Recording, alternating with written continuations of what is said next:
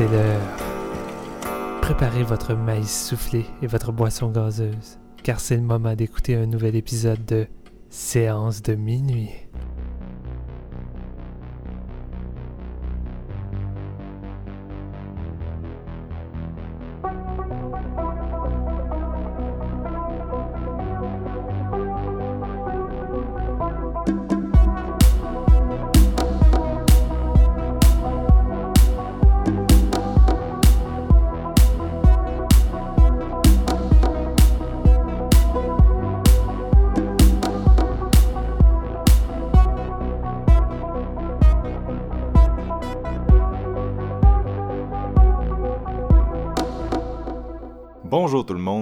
Ce nouvel épisode de Séance de minuit, un épisode spécial Oscar.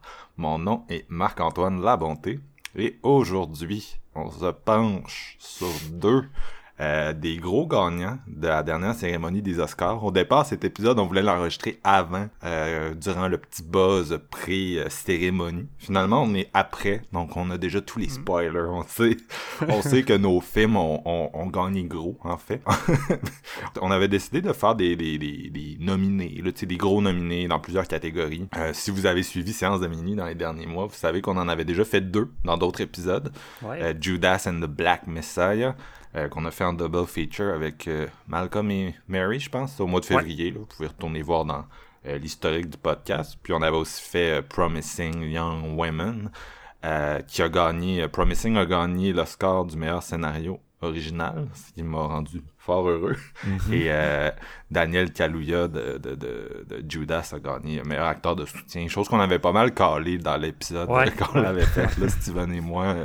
on était comme, ok, ce gars-là, il est pas mal, c'est pas mal un lock, là, c'est pas mal une certitude qui, qui s'en va là avec ça, et euh, c'est très cool parce que il avait déjà été nominé pour Get Out euh, il y a quelques années, et moi j'étais bien déçu qu'il ait pas gagné parce que j'aimais sa performance dans, dans Get Out, et depuis il enchaîne pas mal les, les trucs d'anthologie. Bref, bref. Donc, on avait fait ces deux films-là.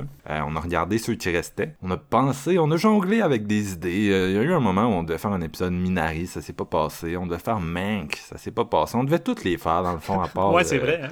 à part euh, Trial of Chicago 7, là, le petit rejet. Finalement, ben, on, on est tombé sur euh, le, le Best Picture, euh, Nomadland, qui était un peu le, le seul frontrunner cette année. Là, il y a des années où il y a une espèce d'ambiguïté euh, qui va gagner aux Oscars. Cette année, c'est comme, bon, il est allé à Venise, il a gagné le Lion d'Or, qui est une des récompenses les plus prestigieuses euh, sur le circuit des prix au cinéma. Il est allé au TIFF, il a gagné le People Choice Award. Il est allé euh, à la guilde des producteurs, il a gagné le PGA, il a gagné le Golden Globe. Fait qu'à un moment donné, c'était comme, ok, c'est... Donnez-y son prix. Euh, L'attention reposait plus sur qui va gagner meilleure actrice et meilleur acteur cette année. Et pour cette raison, la cérémonie a été un peu chamboulée, si vous l'avez suivi. Euh, ça a été les deux derniers prix qui ont été donnés. C'était la première fois en 49 ans que ça se terminait pas sur euh, Best Picture. là. La dernière fois, c'était en 72 avec un Oscar hommage à Charlie Chaplin. Et donc, qui a gagné meilleure actrice et meilleur acteur? Ce sont les deux leads de nos films d'aujourd'hui. Donc, euh, Frances McDormand pour Nomadland et Anthony Hopkins pour notre autre film, The Father, qui a aussi gagné l'Oscar du meilleur scénario adapté. Donc, euh, on tombe bien. On fait deux gros euh, hits aujourd'hui. Et pour en parler, je suis accompagné de mes compères habituels. Euh, notre sommelier in-house, Jean-François Ouellette, salut. Hello, les gars. J'ai euh, eu mon premier poil blanc de barbe, donc j'avais peur ce matin de pas me rappeler le sujet de l'épisode. Fait que j'ai pris des grosses notes. Mais toi, c'est c'est le dernier mois de ta vingtaine, là, JF. T'as 30 ans bientôt. Ouais, ouais, dans 26 jours, effectivement, le 20... euh, non, c'est pas vrai, pantoute. Hey, je me suis trompé de date. Non, c'est le 28 mai, ma fête. Fait que c'est un mois, un mois Ouais, finalement, t'as peut-être vraiment des problèmes de mémoire. là. des problèmes de mémoire, mais ça c'est intimement lié à la sommellerie, j'ose espérer. Fait qu'autrement dit, tu vas bientôt me rejoindre euh, dans la trentaine. Fait oui, suis- monsieur. Je suis satisfait, c'est cool. Puis Marc-Antoine, euh, arrête de sourire dans ton coin, tu t'en viens toi aussi. Je magasine déjà mes grands crus de trentaine, Caroline. Je suis là-dedans, là, dans un catalogue, puis je check que je vais boire. Malade, malade. Aussi avec nous, vous l'avez entendu, Steven Lefrançois. Il se passe de présentation, ce gars-là. Le petit, euh, le petit euh, cœur battant. Ou le petit Chris aussi. Moi, je peux prendre ça, là, le petit Chris. Ah. Euh, hey, euh, je pensais à ça, mais peut-être ça va être une des rares fois qu'on va avoir plus de codes d'écoute de cet épisode-là que les Oscars en direct, qui, a, qui a connu ses- son plus bas taux Ouais. d'écoute. Fait que, hein, Mais ça va ça, pas bien. ça me fait capoter, si je peux faire une parenthèse, parce qu'on en a déjà parlé euh, ensemble euh, avant l'épisode, mais ça me fait capoter que les Oscars soient, soient encore en 2021 derrière Mm. un genre de paywall bizarre. Euh, je pense pas que je suis tout seul euh, de nos âges à pas avoir le corps. Mais en fait, vous Mhm. deux, vous l'avez pas non plus. Ça. Non, exact. Euh, mais vous êtes peut-être moins des, des maniaques de, de, de ça. Là. Moi, c'est parce que j'ai- toujours écouté les Oscars, puis je sais qu'il y a du monde qui juge ça beaucoup.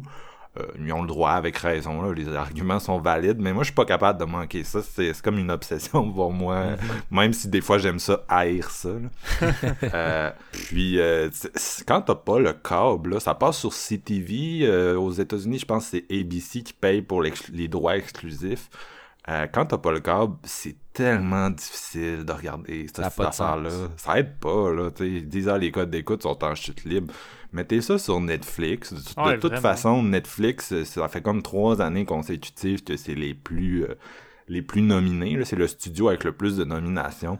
Rendu plus- là, C'est plus difficile, difficile de pirater puis de trouver un streaming de, des Oscars qu'un film de la Warner qui est même pas encore sorti. Ouais, c'est ça. non, c'est ça, Je ça. manque pas une game du Canadien, mais mauditement, j'arrive aux Oscars puis il y a aucun, aucun lien pour me permettre d'être un pirate.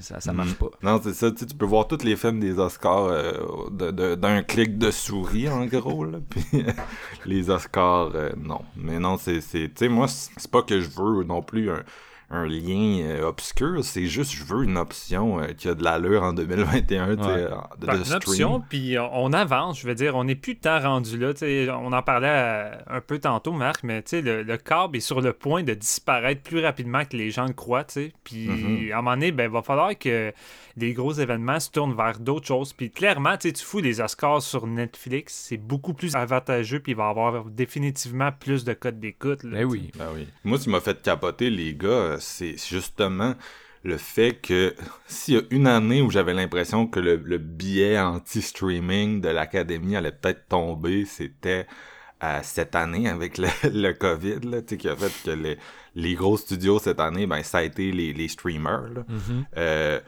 puis euh, Warner dans une certaine mesure qui sont comme les seuls qui ont vraiment euh, comme un modèle tu sais d'affaires durant la pandémie puis qui continuent à sortir des films euh, régulièrement là. Ils se sont bien adaptés. là. Non, c'est ça, c'est ça. C'est drôle parce que tout le monde chialait sur Warner quand ils se sont mis à sortir leur film en espèce de sortie hybride, tu sais, Christopher Nolan, puis euh, je sais plus qui d'autre, là, de, de, de, de Denis Villeneuve, qui Ouais, chialait, sais, qui chialait contre le, le modèle.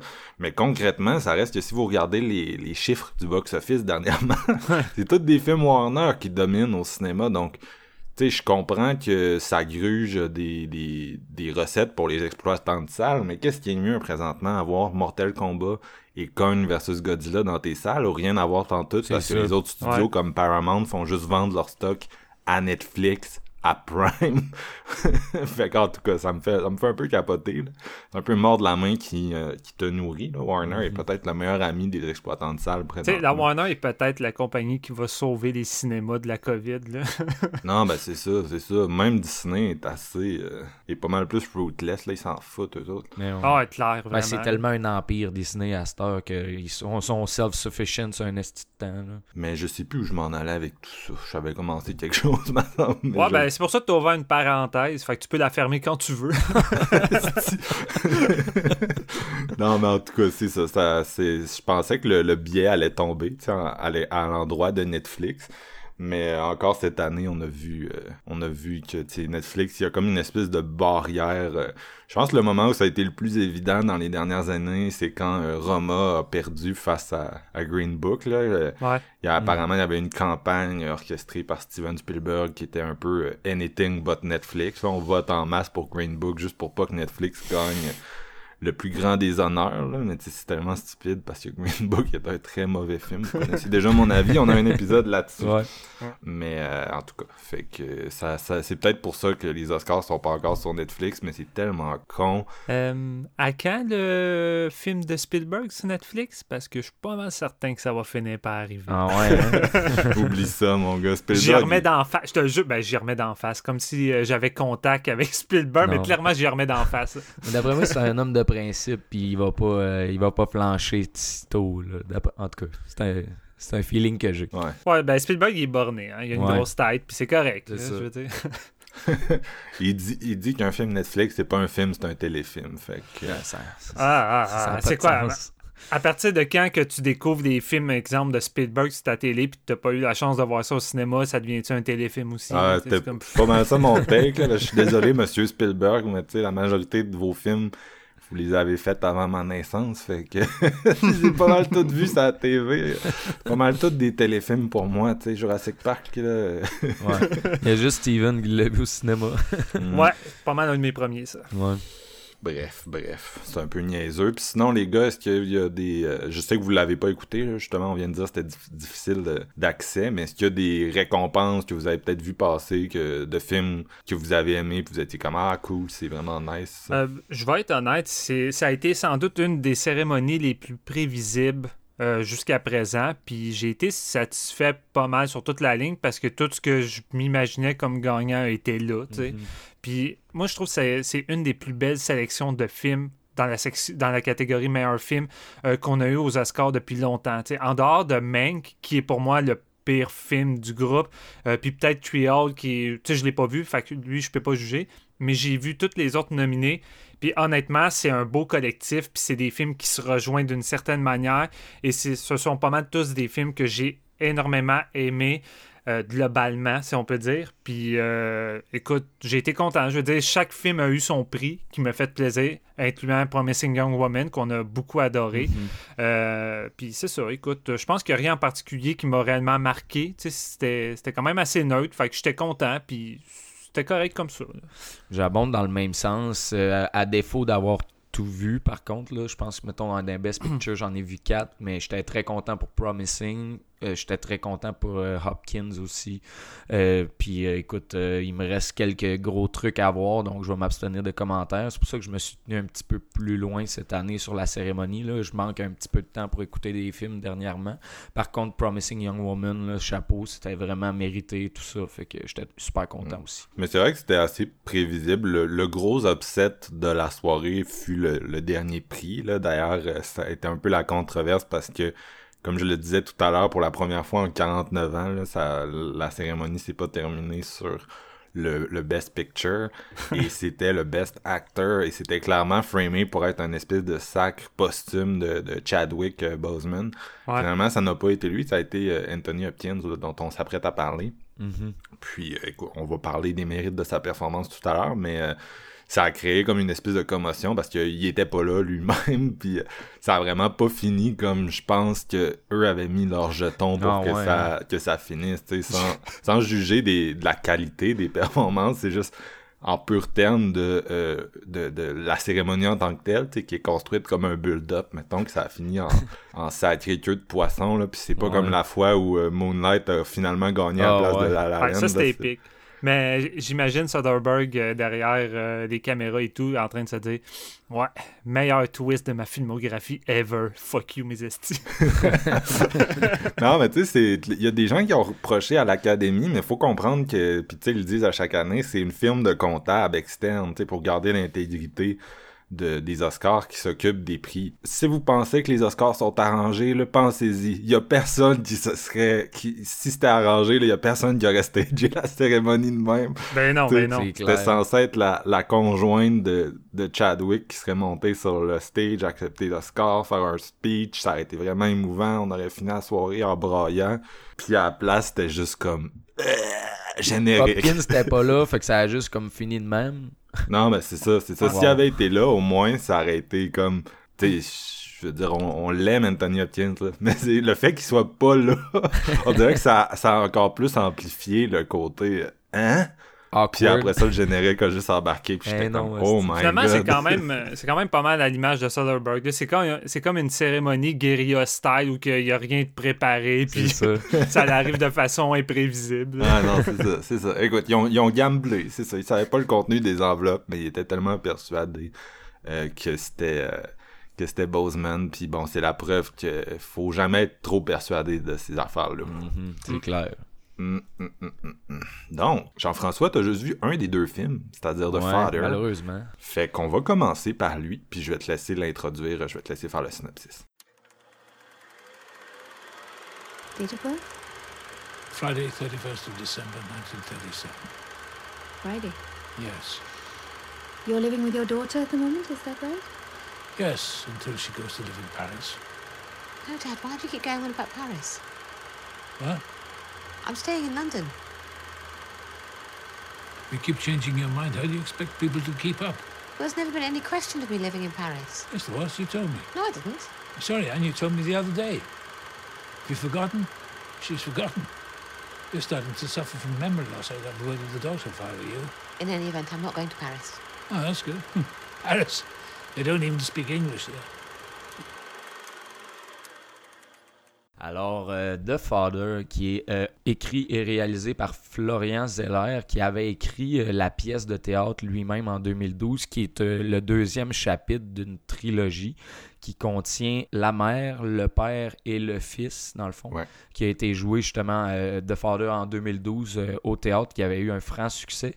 Et un français, Zeller. oui, pour le film, c'est une collabo France-UK euh, qui s'est euh, affilié avec euh, Christopher Hampton comme écrivain pour écrire le scénario qui avait entre autres été sur A Dangerous Method, si je me souviens bien, de Cronenberg et euh, Dangerous Liaison aussi, bon, qui ont travaillé ensemble pour faire le screenplay de, de, de, de Father, l'adaptation au cinéma. Ça met en vedette, justement, on en a parlé, Anthony Hopkins dans le rôle principal du personnage qui s'appelle Anthony, un homme de 80 ans, et euh, de sa fille Anne, qui est jouée par Olivia Colman.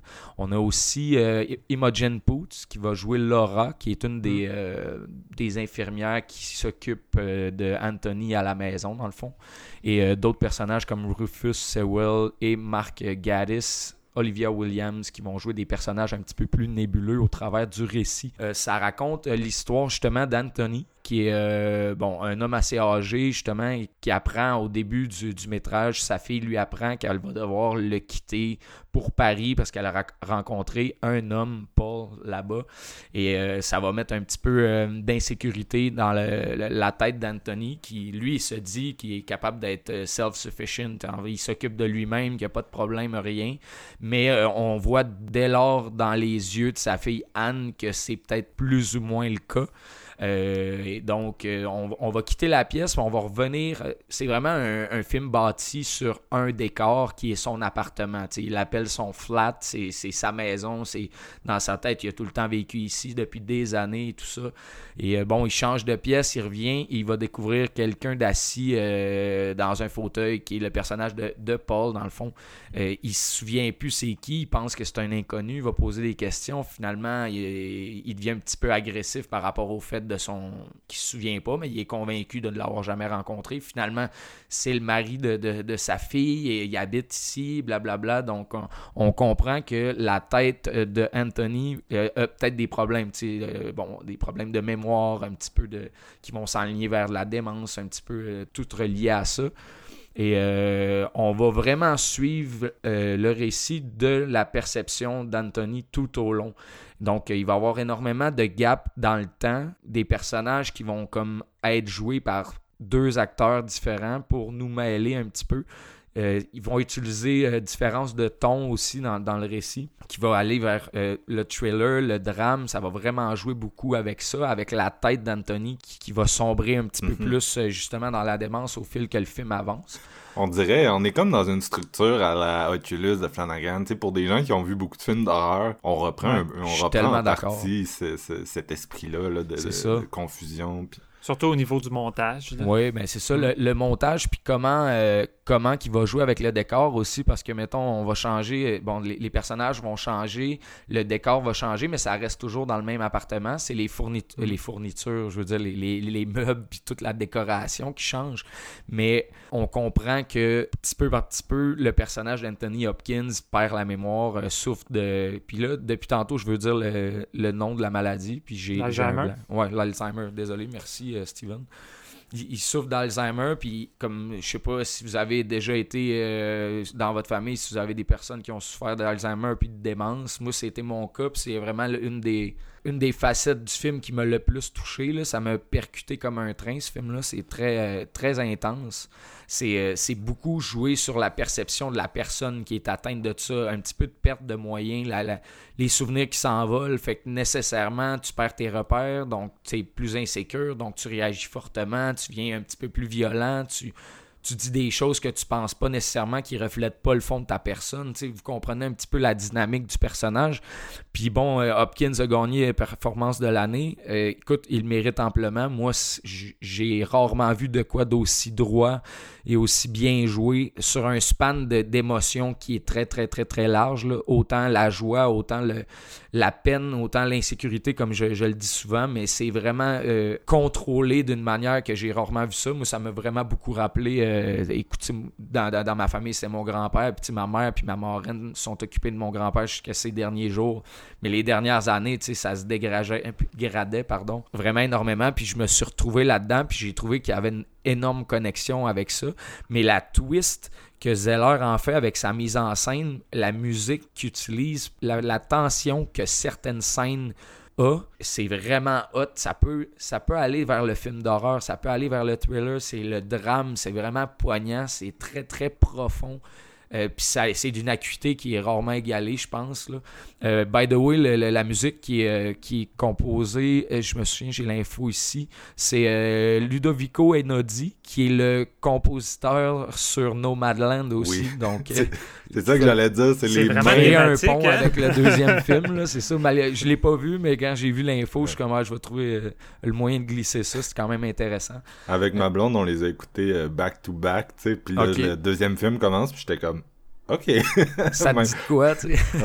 C'est- ça, tu sais, le générique embarque, puis il plug le compositeur tout de suite, là, parce que c'est c'est quand même un... C'est un compositeur qui est établi, puis qui a une, une bonne aura, là. Ouais. Puis euh, j'étais comme, ok, on va rester avec euh, Monsieur Ludovico. c'est Tu sais, ça. sa présence est quand même importante dans les deux films en question. Exact, Fait que, ben, tu sais, c'est normal que- qu'il soit autant mis de l'avant, je crois. Moi, je, sans avoir vu Nomadland, je comprends quand même que le- ce compositeur-là doit avoir une, f- une bonne force dans le, le- le- le pouvoir du, deuxième film que, vous allez parler plus tard. Euh, mais pour en revenir à The Father, euh, il y a vraiment énormément de scènes fortes, des scènes de discussion, euh, des dialogues éno- énormément bien écrits entre justement euh, Olivia Colman et Hopkins, Anne, sa fille. Euh, sa fille qui réalise que des fois elle reconnaît pas son père justement la scène où ce que Imogen Poots le, personnage de Laura la, jeune infirmière qui va s'occuper de lui mais qui est comme la 3 4e infirmière parce que les autres ils démissionnent parce qu'il il est difficile d'a- d'a- d'approche parce que justement il y a des tempéraments violents il oublie beaucoup de choses mais Imogen Poots, elle a un charme vraiment sublime, puis la connexion avec euh, Hopkins euh, fonctionne à merveille. Je trouve qu'il y a des scènes touchantes entre les deux. Puis c'est c'est un peu ça, c'est le climax, vers où tu t'en vas, il, il nous glisse vraiment des petits indices. Plus que le personnage d'Anthony oublie de trucs, plus que le récit nous donne d'indices à nous, le, le spectateur, parce qu'on on le vit en même temps que lui, on est dans Ouais. sa tête. Puis ça nous donne des des, on dirait des pièces du puzzle pour tout résoudre, pour finalement terminer le, le- le- le film dans une espèce de, de climax qui est énormément touchant puis triste.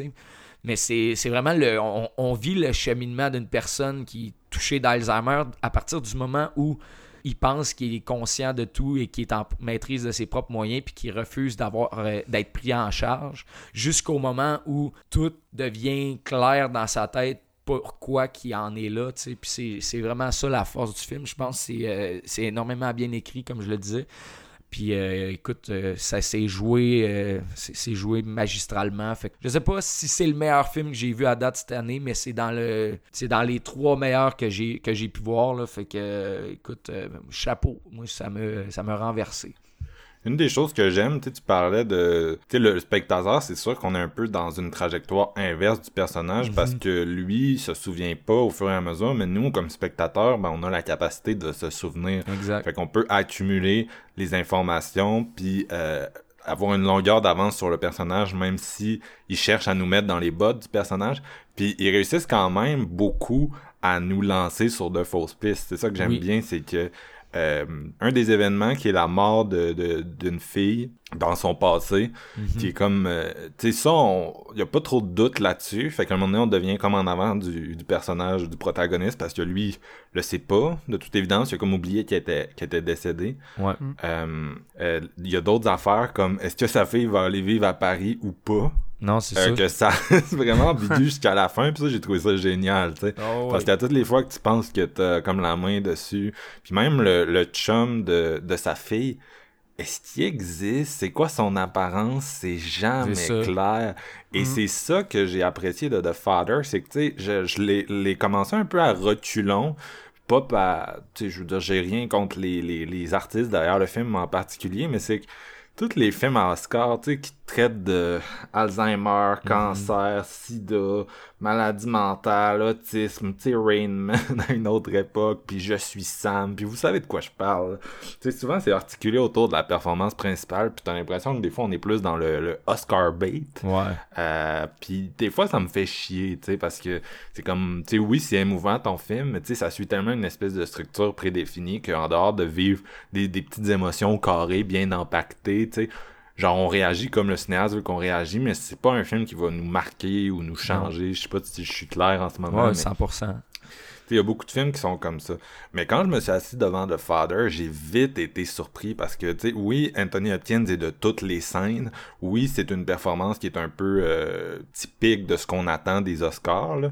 C'est-à-dire, c'est ça, c'est-à-dire toutes les scènes sort vraiment de son registre, euh, va vraiment, créer un personnage super, euh, super touchant, émouvant, puis tu sais, en même temps drôle, agressif, tu sais, il change vraiment beaucoup de, tu sais, il y y a de tout là, dans sa performance dans ce film-là. Euh, mais d'un autre côté, ben, c'est ça que j'ai aimé, c'est de prendre le parti pris de l'Alzheimer, mais tu sais, vraiment, genre, te- essayer de te mettre dans les souliers du personnage comme... On en a vu beaucoup de films d'Alzheimer, là. euh. Puis il y en a plusieurs qui sont allés aux Oscars. Je veux dire, Julianne Moore a gagné un Oscar pour euh, un personnage... Euh, c'est ça, dans Still Alice, qui était atteinte, atteinte d'Alzheimer précoce. Euh, Il y avait eu... euh, C'était qui, là? C'est quoi le nom de l'actrice? C'est celle dans, je pense, Docteur Jivago, là, dans Away We Go, qui est un film canadien. Euh, puis il y en, a eu, tu sais, il y en a eu vraiment une batch là, de films sur l'Alzheimer.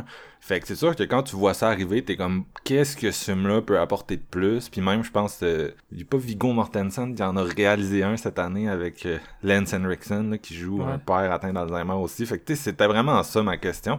Mais le, la structure, puis c'est con parce que tu regardes ce film-là, puis tu te dis, me semble c'est tellement évident que ça aurait dû être fait avant, tu sais, genre, ça me semble tellement évident les choix de, de, de, de, de mise en scène qu'il va faire, de la narration, comme je vous disais, moi, ça m'a beaucoup fait penser à Oculus parce que euh, il y a des films, tu sais, carrément euh, lynchéens, là, où tu tombes dans un espèce de labyrinthe mental, puis c'est juste...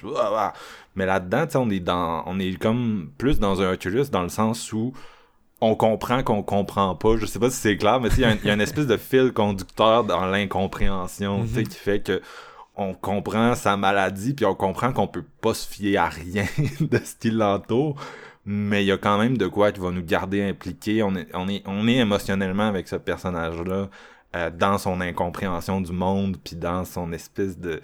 Tu sais, c'est vraiment intense. là. Il y a une scène à un moment donné où il se fait, il se fait euh, frapper physiquement, puis c'est même pas clair si c'est arrivé ou c'est pas arrivé. Non, tu sais, c'est puis c'est c'est vraiment... euh, tu sais, on le suit au plus proche qu'on peut le suivre, tu sais, puis cet appartement-là, euh, comme t'as dit un peu, à, à chaque nouvelle scène du film, il a un peu changé, mais même moi, j'étais pas tout le temps, tu sais, des fois, le personnage va littéralement dire, ok, ça c'était là, puis c'était pas là, puis là, t'es comme, ok, oui, c'est vrai, mais il y a des trucs qui ont changé, que c'est comme pas clair, genre, qu'est-ce qui a changé, c'est le petit côté uncanny, de, tu sais, il retourne dans le salon, puis t'es comme, me semble c'est pas comme c'était la dernière fois, genre, mais il y a des trucs qui sont vraiment répétitifs aussi, genre un personnage qui va... euh, qui va préparer du poulet, elle prépare tout le temps du crise de poulet. Ouais, c'est jamais. Est-ce que c'est la même journée tout le temps? Est-ce que ça l'est pas? c'est ça. Euh, fait que le, le réalisateur est vraiment bon à jouer avec le familier, le uncanny, dans les détails de, de tout ça. Puis c'est vraiment cette écriture-là fine qui fait que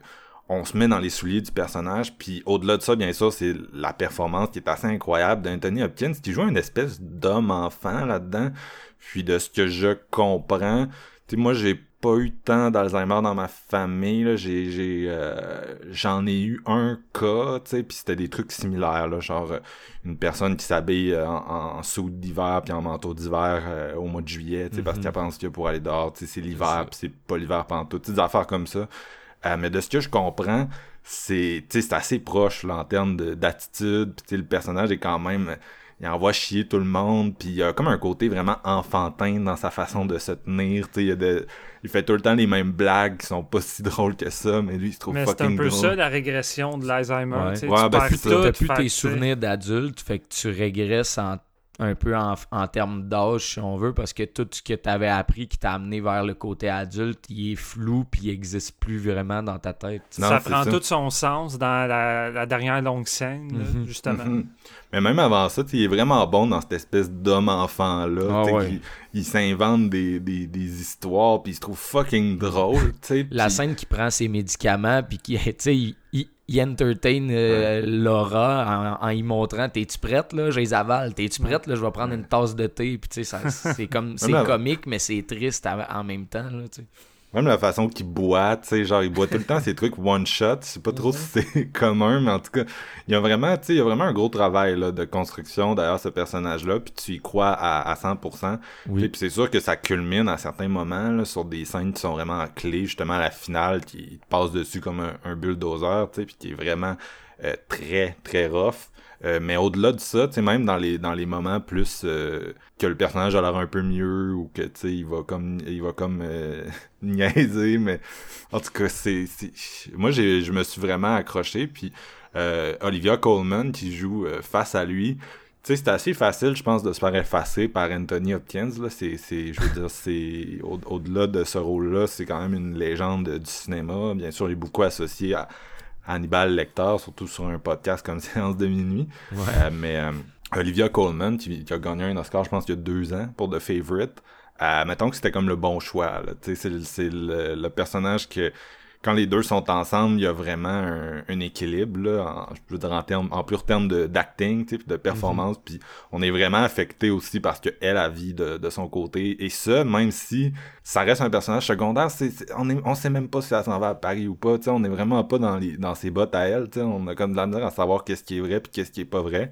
Mais Ouais. on est quand même touché par elle. C'est pas si facile que ça de créer un personnage qui semble plus d'être un rêve, euh, un rêve comme éthéré, difficile à toucher, que genre un- quelqu'un de concret, mais quand même le rendre vraiment euh, émouvant. Fait que bref, tu sais, moi c'est un film qui va probablement être critiqué par euh, certaines personnes parce que c'est trop théâtral, on entend souvent ça, ça reste dans le même lieu. Mais moi j'ai jamais, je suis vraiment pas le genre de personne qui chiale que les films sont trop théâtraux. Euh, pour moi, à partir du moment où il y a du montage dans un film, surtout du montage comme on peut le voir dans euh, dans, dans The Father, qui va rendre... on dirait que c'est tout le temps la même journée. Genre, t'as l'impression d'être dans une espèce de journée infinie. Euh, ça accentue vraiment la confusion. Moi, j'aurais donné le score de meilleur montage à ce film-là, sincèrement, là, dans le sens que euh, souvent, le film qui va gagner, c'est le film avec le plus de montage. tu sais, C'est genre full flashy, puis euh, plein de plans. Puis... Mais euh, celui-là, je trouve, c'est celui où le montage est le plus... euh, le montage fait vraiment partie de l'expérience. Il accentue comment- l'histoire. c'est ça, c'est ça. Fait que j'ai vraiment aimé ce qu'ils ont fait euh, là-dedans, même si c'est pas tape à l'œil du tout. Euh, puis euh, je pense que je vais laisser Steven aller, puis on, on reviendra sur des détails, là, mais euh, la musique de Ludovico, tu sais, je l'ai aimé dans Nomadland, mais c'est vraiment dans celle-là que ça m'a le plus affecté. Ouais, c'est fort. c'est pas de la grosse musique, là, c'est souvent en background, mais il y a un côté un peu angoissant, là, dans, dans, ou dramatique. En tout cas, ça m'a vraiment, ça m'a vraiment heurté, là. Fait que c'est un, c'est un, tu sais, c'est des grosses performances, mais c'est aussi une grosse, grosse, grosse job de mise en scène, là, qui m'a vraiment, euh, m'a vraiment impressionné, là. Fait que, euh, good job à, à monsieur Florian, que moi je connaissais pas pas en tout. Puis apparemment, là, il va faire, euh, tu parlais tantôt que c'est une trilogie, là Ouais. puis qu'il y Ouais. avait le fils. Apparemment, son prochain film, c'est une adaptation de, de, la- de le fils, là, qui... Wow. Fait que ça pourrait être intéressant si c'est du même calibre que, que ça. Steven, t'as-tu aimé ça autant que nous? Ouais, vous me laissez des miettes de pain, hein, c'est ça qui arrive quand on arrive au troisième. Là. Mais la musique, je pense que, comme toi, Marc, elle marque autant parce que dès le générique, c'est une partition comme assez frappante puis vraiment marquante qui est comme synchro avec le nom des acteurs qui apparaît à l'écran. Puis déjà là, j'avais mis l'emphase sur la musique. Mais sinon, euh, pas mal comme toi, Marc, euh, j'y allais d'orculon. C'est sans doute le film que j'y allais le plus d'orculon. Euh, parce que, écoute, le marketing, l'affiche, euh, Anthony Hopkins en gros plan, son sujet, je me disais, c'est le typique film à Oscar qui est là pour Ouais. essayer d'avoir son prix avec une performance tape à l'œil. Tu sais, tout est là. On est Tout- rendu tout- tout est- cynique, là. Ouais, on est rendu cynique, mais je veux dire, on, on, on peut plus nous duper, je pense. Hein? Je veux dire, on est rendu habitué, on a, on a nos connaissances, on a évolué avec les Oscars après toutes ces années-là, puis on sait comment ça marche. tu sais. Ouais, c'est ça. On, on sait que l'année prochaine, il va y avoir un biopic d'Elvis Presley aux Ben Oscars, là, sais, euh, euh, non, euh, les biopics de musicales, maintenant, c'est rendu le fardeau euh, des Oscars pour ma part. Mais c'est ça. Puis dès le début du film, euh, moi, même chose. Ce qui m'a frappé, c'est pas tant tout de suite la performance de Hopkins qui est ma- magistrale, c'est le travail de mise en scène qui est pour moi une des meilleures mises en scène que j'ai vues cette année. Puis je pensais jamais mettre autant d'emphase sur cette mise en scène-là. Euh, j'ai su euh, par la suite que ça a été adapté d'une pièce de théâtre. Puis tu sais, oui, c'est théâtral dans le sens que, écoute, ça se déroule dans un endroit, on sort jamais dehors, on voit l'extérieur que à travers la fenêtre. Euh, puis les décors changent en fonction de l'appartement. Il y a vraiment des transitions intelligentes de, on se retrouve devant euh, le bureau du médecin, mais on a l'impression d'être devant l'appartement, tu sais. Puis même Anthony Hopkins, il est comme, t'as pas des clés, pourquoi tu sonnes, tu sais? Fait qu'il y a vraiment un niveau de transition entre les autres décors et l'appartement, tu sais, que c'est vraiment du génie. Mais c'est surtout que j'ai le feeling que comme adaptation d'une pièce de théâtre, le film a comme plus de possibilités. Clairement, le réalisateur il a compris qu'il pouvait jouer encore plus avec l'immersion que juste comme des gens assis dans une salle, puis c'est comme l'équivalent d'une caméra en plan fixe, tu sais, qui change jamais. Tandis qu'ici, il peut faire quelque chose, puis c'est le genre de film que la caméra puis la mise en scène aurait pu facilement être effacée, être anodin, qui disparaît, puis tout Ouais. ce qui véhicule, puis qui fait la force, ben, c'est Anthony Hopkins, mais jamais. La mise en scène ne délaisse jamais ça. Et ça devient à la fois un film touchant, mais surtout un film cauchemardesque. J'ai vraiment trouvé ça. Moi, pas que je veux vraiment le plugger parce que après Tarantino, ça me fait chier, mais tu sais, je pensais un peu à du Polanski avec euh, The Tenant, tu sais, dans la façon de jouer avec la confusion puis la Ouais. réalité, la fiction. Ça m'a fait quand vrai. même penser à ça, tu sais. C'est vrai, répulsion, puis toutes ces affaires-là qui Ouais. se passaient dans un appartement. Ouais. Ouais, exact. Mais c'est surtout un film qui me vraiment. Moi, je trouve qu'il a fonctionné du début jusqu'à la fin à me rendre confus, puis à me faire ressentir ce que ça doit être d'avoir l'Alzheimer, puis de plus reconnaître les personnes, de plus reconnaître nos habitudes, l'endroit qu'on vit, puis plus ça va, puis plus que, à un moment donné, je perdais patience comme Anthony Hopkins. Tu l'as dit, Marc, mais le, le fait que sa fille, Anne, n'arrête pas de lui dire qu'elle part à Paris, elle part pas à Paris, elle a jamais dit ça, elle a dit ça. À un moment donné, je viens fru avec le personnage de Hopkins, mais en même temps, je deviens tellement déboussolé que c'est fucké. Puis la façon que c'est joué aussi, tu sais, à un moment donné, t'as- Paul qui arrive, son mari de, de sa fille, tu sais, qui a une première apparence. Ensuite, Ouais. il change avec une nouvelle apparence. Puis à un moment donné, la manière qui est setée dans le décor, on dirait qu'il est pas là, tu sais, un peu comme un fantôme, parce que jamais Anne a une interaction avec lui au début, tu sais. C'est juste Anthony qui le regarde croche, mais Anne regarde tout le temps juste Anthony, puis regarde jamais Paul. Fait que, tu sais, tu sais pas si Paul est là, puis que ça reflète un souvenir datant.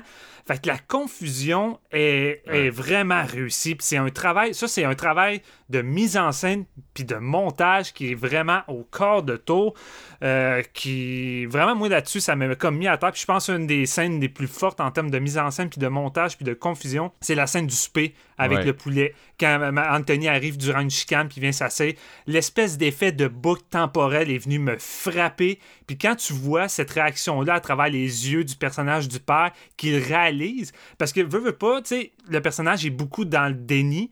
Puis je pense que c'est peut-être une phase normale pour n'importe quelle maladie ou n'importe quel moment qu'on bascule de plus en plus dans les bas-fonds. Fait que, tu sais, à un moment donné, le déni est là, mais à un moment donné, il y a quelque chose qui va faire en sorte que tu vas peut-être réaliser que ça marche plus, puis ça, il y a vraiment de quoi Ouais. qui, qui est de louche. Puis je trouve que c'est vraiment la scène clé que là, dans le visage d'Anthony, tu le vois que là, il, il est en train de basculer, tu sais. Puis le, mais le problème avec cette maladie-là, c'est que tu oublies même ces, ces espèces Ouais. de moments déclencheurs-là, Oui, tu sais, de choc.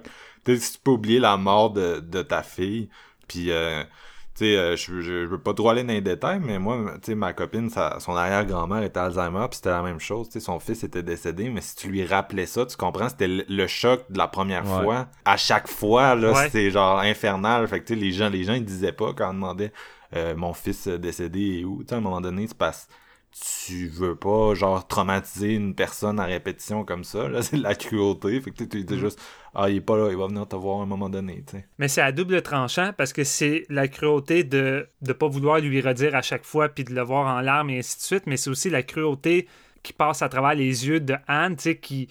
Tu sais, tu le vois qu'elle est torturée, puis ça la rend coupable de pas pouvoir lui dire à son père que sa fille est plus là, puis qu'elle doit dealer à tous les jours de. ouais Ah, elle, elle est pas là, oui, elle est pas là, mais je Ouais. peux pas t'expliquer pourquoi. Puis tu sais, surtout lui il est vieux Chris là il dit tout le temps qu'il aime mieux l'autre Ouais, non, Ouais. c'est ça. Mais c'est ça, c'est ça qui est du génie avec ce film-là, c'est que c'est pas un film qui te prend par la main. C'est le genre de film d'habitude qu'on t'explique de long en large avec des longs dialogues, le passé, le pourquoi que la fille était sa préférée, ainsi de suite. Ici, on donne pas tant de background sur leur passé, on sait juste qu'il y avait sûrement une genre de, de, de, de rivalité puis de préférence, tu sais, le père avec son, sa fille qui est décédée. Puis tu sais, Anne, tu vois qu'elle elle l'a juste comme tout le temps accepté sans rien dire. C'est une fille qui semble en avoir beaucoup sur le dos, puis qui a fait juste l'accepter, puis comme elle vit avec difficilement. Au lieu d'avoir un, mari qui est vraiment là pour aider, il est plus là pour venir y mettre un autre fardeau sur les épaules. Fait j'ai vraiment connecté avec ce personnage féminin, féminin-là. Puis, tu sais, on parlait beaucoup de second rôle avec l'épisode de Plummer, mais je trouverais ça dégradant de juste comme pas donner d'emphase sur la performance d'Olivia parce que c'est un, go- c'est un second rôle, parce que sa performance m'a autant touché que celle de, de Anthony. Puis pour moi, c'est pratiquement équivalent. Puis le génie dans tout ça, je crois, puis le plus important, c'est que c'est pas genre Anthony Hopkins qui fait son show. Fait que là, tu dis, il va gagner l'Oscar. Tu sais, quand j'écoutais Joker, je voyais pas Joker, je voyais pas un personnage, je voyais Joaquin Phoenix qui donne une performance de feu. Ici, je vois pas Anthony Hopkins faire une performance de feu, je vois le personnage du père. Et là, pour moi, quand tu arrives à atteindre ce degré-là d'acting qui est pratiquement plus de l'acting à mes yeux, c'est que tu as donné, je pense, ta performance d'une vie. Puis je crois sincèrement que c'est la performance que Anthony a faite de plus, de plus grandiose dans toute sa filmographie, qui est quand même riche, puis qui a fait beaucoup de personnages mémorables. Mais ici, clairement, je, je trouve qu'on atteint l'apogée. Puis c'est pas juste. C'est pas juste un, un film qui tombe dans la catégorie de je veux mon Oscar. Clairement, on est on va au-delà de ça, puis il y a vraiment un côté plus il l'a déjà son Oscar ben, c'est ça, il l'a finalement. C'est ça qui est génial. Puis je trouve qu'il l'a pas volé. C'est ça qui est, qui est fantastique. Pour une fois, Chris, je suis d'accord. Puis c'est pas une autre personne que. Tu sais, oui, admettons, j'aurais adoré voir Riz de Sound of Metal gagner parce que c'est une autre performance que j'ai trouvé marquante. Mais honnêtement, Anthony l'a gagné. Puis je trouve pas qu'il l'a volé. Fait que je suis crissement satisfait. Je pense que ça démontre un respect total de l'œuvre originale aussi. Je pense Ouais. que la connexion s'est faite avec Zeller puis l'équipe au complet. On est- on- J'avais l'impression en regardant ça qu'ils étaient tous au courant de où ça allait puis de la profondeur du récit puis du texte, tu sais. Parce que apparemment c'était très populaire euh, le père au théâtre là Ouais. Que, Ouais.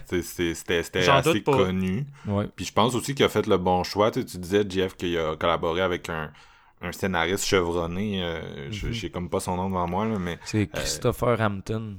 ouais, c'est ça. Puis tu sais, qu'il en a fait vraiment, qu'il a vraiment fait une série de de- d'adaptations justement. Fait que c'est quelqu'un qui est assez spécialiste de ça. Puis euh, pense que ça l'a quand même dû aider pour, euh, pour faire de quoi de, de flawless. Là. Puis comme, comme Ouais. on disait tout à l'heure, ils ont, ils ont gagné un score pour leur peine là, de, de l'adapter, même si ça Ouais. sont adaptés. Ben, Zeller s'est adapté lui-même. là. Euh, mais c'est, euh, tu sais, c'est, c'est- ils ont vraiment fait, ils ont vraiment fait une bonne job de de- d'introduire du cinéma dans le théâtre. Moi, j'ai vraiment trouvé que du cinéma, il y en a en masse là-dedans. là. Ouais. Vraiment, vraiment. Pour revenir euh, à la notion de temps, puis j'a- j'adore comme ton, ta comparaison avec Oculus, mais c'est fou à quel point l'idée de la montre et du temps est constante dans ce Ouais. film-là. Euh, Anthony a toujours sa montre, il perd sa montre, ça il, il se choque après une des nurses qui renvoie à la maison à cause qui pense que qu'elle vole sa montre, mais il, il se souvient plus où ce qu'il l'a mis, mais tout- il y a tout plein de petits trucs de même par rapport à la montre, tu sais, comme il, quand il le retrouve, sa fille est comme moi, tu l'as. Puis il dit Ouais, tu veux savoir, il est quelle heure? Il est 5 heures. Moi, l'heure, j'en ai, j'en ai pas de besoin. Ça me dérange pas, mais je peux t'adonner. En voulant dire le timeline, le temps ne veut plus rien dire. tu sais, Dans sa... Puis ça, c'est au début du film, mais plus qu'on on le découvre, le personnage, on se rend compte justement qu'on fait des jumps dans le temps, on, on fait des jumps dans le futur. Il y a des, il, il mélange des faces. tu sais. Mettons, il arrête pas de dire à Laura, qui est jouée par Imogen Poots, à quel point elle ressemble à sa fille. Mais éventuellement, euh, Laura est jouée par Olivia Williams. tu sais. C'est le même truc avec Paul, qui est joué par Margatis puis Ruf- Rufus Sewell. C'est d'interchanger ces faces de personnages-là, c'est qu'il se met à mélanger qui qui est qui, tu sais. Mais c'est d'un point de vue de mise en scène puis de, de- de casting, c'est du génie parce qu'ils se ressemblent pas pantoute, mais c'est à quel point le personnage est dérouté, tu sais. Puis c'est là Ben, je nous pense aussi, tu sais. Ben oui, quand ces deux personnages-là rentrent avec l'apparence différente, le coup, t'es juste comme. What the fuck, ok? Là, finalement, c'est-tu ça sa vraie apparence? C'était-tu qu'est-ce qu'on a vu auparavant? Fait que vraiment, comme. on, est, on est vraiment dans les souliers d'Anthony Hopkins. C'est quand, vraiment fou. quand on arrive vers la scène finale, je veux dire, la, la, la, la nurse, puis la, la- le, voyons, le, le, le, le- le docteur, ben pas le docteur, Bill. mais le, ouais, les deux nurses, en fait, sont joués par le gars puis la fille qui était dans l'appartement, tu sais. Ils réutilisent tout ça, puis à chaque fois que Anthony voit ces personnages-là, tu le vois dans ses yeux qui est perdu, puis comme, j'ai vu à quelque part, mais tu sais, c'est juste pour soulever le doute à chaque fois, puis je trouve que c'est vraiment du génie, parce que oui, ça joue avec le spectateur, mais ça te démontre vraiment comment que il est- le personnage est plus groundé nulle part, tu sais, puis qu'il peut vraiment se perdre dans, dans ses souvenirs, puis qu'est-ce que lui pense que telle personne est par rapport à, à sa propre vie, tu sais. Moi, je trouvais ça fascinant. Non, c'est ça, puis je trouve, tu sais, c'est- pour ça que je disais au début, tu sais, ça a l'air tellement simple, mais pourtant, tu sais, c'est vraiment, euh, tu sais, j'ai essayé de repenser au film d'Alzheimer que j'ai vu, puis genre, tu sais, il y en a que j'ai apprécié, mais ça reste celui-là, c'est vraiment celui qui fait le plus gros exercice d'empathie, tu sais. Puis si ça peut juste pousser les gens à, à peut-être comprendre un peu mieux, puis donc à, tu sais, en comprenant mieux, je pense qu'on on, on devient plus sensible aux choses, puis on devient plus... Tu sais, je pense quand même que c'est un film qui, qui a vraiment la capacité de, de, de changer le regard des gens. Euh, puis c'est ça, tu sais, tout le long, tu regardes, puis tu te dis, man, c'est comme... Ça a l'air tellement simple comme idée, mais en même temps, c'est la première fois que je la voyais au cinéma. Fait que c'est, c'est, c'est fou. Des fois, c'est les, les idées les plus simples hein, qui font les meilleures, euh, qui font les meilleures choses. Je cherche pas midi à 14h, comme on dit. Je vais être d'accord avec toi. J'ai souvent vu cette maladie-là de seulement en surface, tu sais, de haut, dans le sens que je n'ai j'ai pas vécu d'Alzheimer dans ma famille. Fait que, tu sais, j'y vais selon ce que j'en j'en vois et qu'est-ce qu'on me dit. Puis je pense que c'est la première fois que j'arrive sincèrement à mieux euh, comprendre en détail ce que peut ressentir quelqu'un qui est atteint d'Alzheimer que juste comme dire, ben, il se souvient pas de Ouais. où il a mis sa montre, ces trucs-là, de- mais vraiment me mettre me mettre dans sa tête puis de ressentir les sentiments de confusion quand t'as l'impression de, de, de voir quelqu'un, c'est ta fille, puis finalement tu reconnais plus la personne, puis t'essaies après ça, tu sais, de, de dealer avec un naturel, tu sais, à un moment donné, il reconnaît pas sa fille, mais comme, ben c'est moi papa, je suis allé chercher du poulet, puis après, tu sais, tu le sais qu'il le reconnaît pas pareil, mais il fait juste comme, ah ok, ok. Il acquiesce, c'est ça. Ouais, c'est ça, tu sais, qu'est-ce que t'as été chercher comme poulet. Fait que vraiment, ce, ce travail-là de me faire plus comprendre, je trouve que c'est un des films qui réussit le mieux. Puis, euh, un- une dernière chose, je, je vais dire, je pense, là, c'est que j'adore les bons drames qui me font pleurer, OK? Euh, puis j'ai. je suis rendu plus difficile avec ça parce que souvent, je trouve que les gros drames euh, vont dans la facilité Ouais. avec une soundtrack omniprésente, puis des gros violons, puis vraiment, on va dans, dans, dans, dans le tape à l'œil. Ici, je vous dirais que c'est un des films qui m'a fait le plus pleurer euh, de cette année. Il y a trois séquences que j'ai littéralement fondu en larmes. là. Tu sais, C'était Ouais, à ce point-là. Puis c'est jamais comme surjoué, c'est jamais trop. La scène, la durée d'une scène, c'est juste parfait. Puis ça coupe au bon moment. Euh, tu sais, tout est tellement bien dosé euh, que je trouve qu'il y a un équilibre comme qu'on en a peut-être trop rarement dans des gros drames comme celui-ci. tu sais. Puis même, tu sais, la musique, c'est drôle parce que quand t'écoutes Nomadland, tu sais, Ludovico, il va pas mal plus tragique puis gros. Ouais. Tandis Ouais, que dans ouais. celui-là, il est beaucoup plus, je trouve, minimaliste. En tout cas, moi, c'était mon impression. Euh, fait que c'est drôle parce que, tu sais, The Father, ça prêtait comme plus au gros violon, mais ils ont compris, je pense, avec quoi ils, ils Mm. travaillaient, justement. Là. Je pense que ça l'ajoutait beaucoup au, euh, au côté plus euh, anxiogène aussi. Le fait que la tangente aille vers ça, ça joue avec les tons du film, puis ça en reste une des forces. Parce que, mettons, comme vous dites, si tu mets des gros violons sur The Father, là, on tombe exactement où Steven voulait pas que ça aille. Ça. Puis ils sont parfaitement conscients que c'est pas nécessaire. Tu sais, Norman Dylan, on va reparler, mais c'est un type de film différent. Fait que la soundtrack, elle a quand même une autre particularité. tu sais. Tandis qu'ici, si je me trompe pas, toute la dernière longue séquence qui est peut-être un. Tu sais, c'est vraiment un 10 minutes d'acting. Je pense Oui. qu'il n'y a peut-être pas une note de musique. C'est vraiment à fret de mon souvenir. Puis, écoute, c'est pas nécessaire. T'as pas besoin de ça. La mise en scène t'a placé. Émo- émotionnellement, t'es déjà comme prêt à encaisser ce qui s'en vient. T'as pas besoin d'une musique qui va venir dire Hey, c'est le temps de pleurer, c'est triste. C'est pas ça. nécessaire. Tout est là. Tout est là. Ouais, c'est ça. Puis moi, si je peux ajouter un point qui est comme semi-lié, mais euh, tu sais, je repensais aux autres films d'Alzheimer, justement, puis je me disais, tu sais, une affaire que les autres films d'Alzheimer font, que celui-là fait moins, c'est soit ils nous placent dans le point de vue extérieur, ils vont nous placer du point de vue, je sais pas, d'un, mari, euh, d'un enfant, tu sais, je sais pas si vous comprenez, mais on va comme alterner entre le personnage qui, euh, qui, qui, qui va commencer à oublier des affaires, puis on va alterner entre les gens qui le voient dépérir dans un sens. Ouais. Puis on, on le fait ici aussi, mais on- le personnage est définitivement en retrait, puis on n'est pas dans sa perspective. Puis ça, c'est génial, parce que d'habitude, on est plus dans la perspective extérieure, on est en dehors de ce qu'il vit. Puis une autre affaire qu'on fait beaucoup dans les autres, c'est d'insister sur la perte de capacité. Tu sais, le personnage qui prend conscience de ah je ne suis plus capable de faire ça, puis c'est comme tragique, puis c'est une espèce de, de, de perspective très très axée sur un peu la terreur de la terreur de perdre euh, sa De capacité. laisser un rond vert, tu sais, par exemple. Ouais, c'est ça, des scènes, des scènes de même, là, tu sais. Puis tandis que dans celui-là, tu sais, on dirait que j'avais tout le temps l'impression que ça allait aller là, tu sais, des affaires de même. Euh, mais ça y va jamais vraiment. Euh, puis ça, j'ai vraiment trouvé ça génial. J'ai vraiment trouvé Ouais. ça génial. Tu sais, c'était moins axé sur sur qu'est-ce qui La facilité. Non, c'est ça. c'est de la fa- rendu là, je trouve que c'est de la facilité. Puis, tu sais, comme n'importe quel autre genre qu'on a parlé, les films de biopic, même dans les drames de ce type-là qui abordent des maladies, on peut tomber dans les stéréotypes, tu sais, des, de, de qu'est-ce qui vient avec la maladie qui va venir chercher le monde ou les faire pleurer d'une façon un peu cheap, tu sais. Puis, tu sais, c'est jamais cheap, si, c'est ça l'affaire. Non. Puis euh, non, c'est ça, c'est- c'était intéressant de commencer avec un personnage que tu sais, c'est comme, tu sais, c'est pas genre euh, Monsieur, euh, Monsieur euh, Jack, le, le, le comptable qui se fait diagnostiquer, puis là tranquillement il peut plus faire X puis Y. Tu sais, c'est vraiment euh, direct. On commence, c'est ça, dans cette perspective-là qu'on parle depuis tantôt, fragmenté.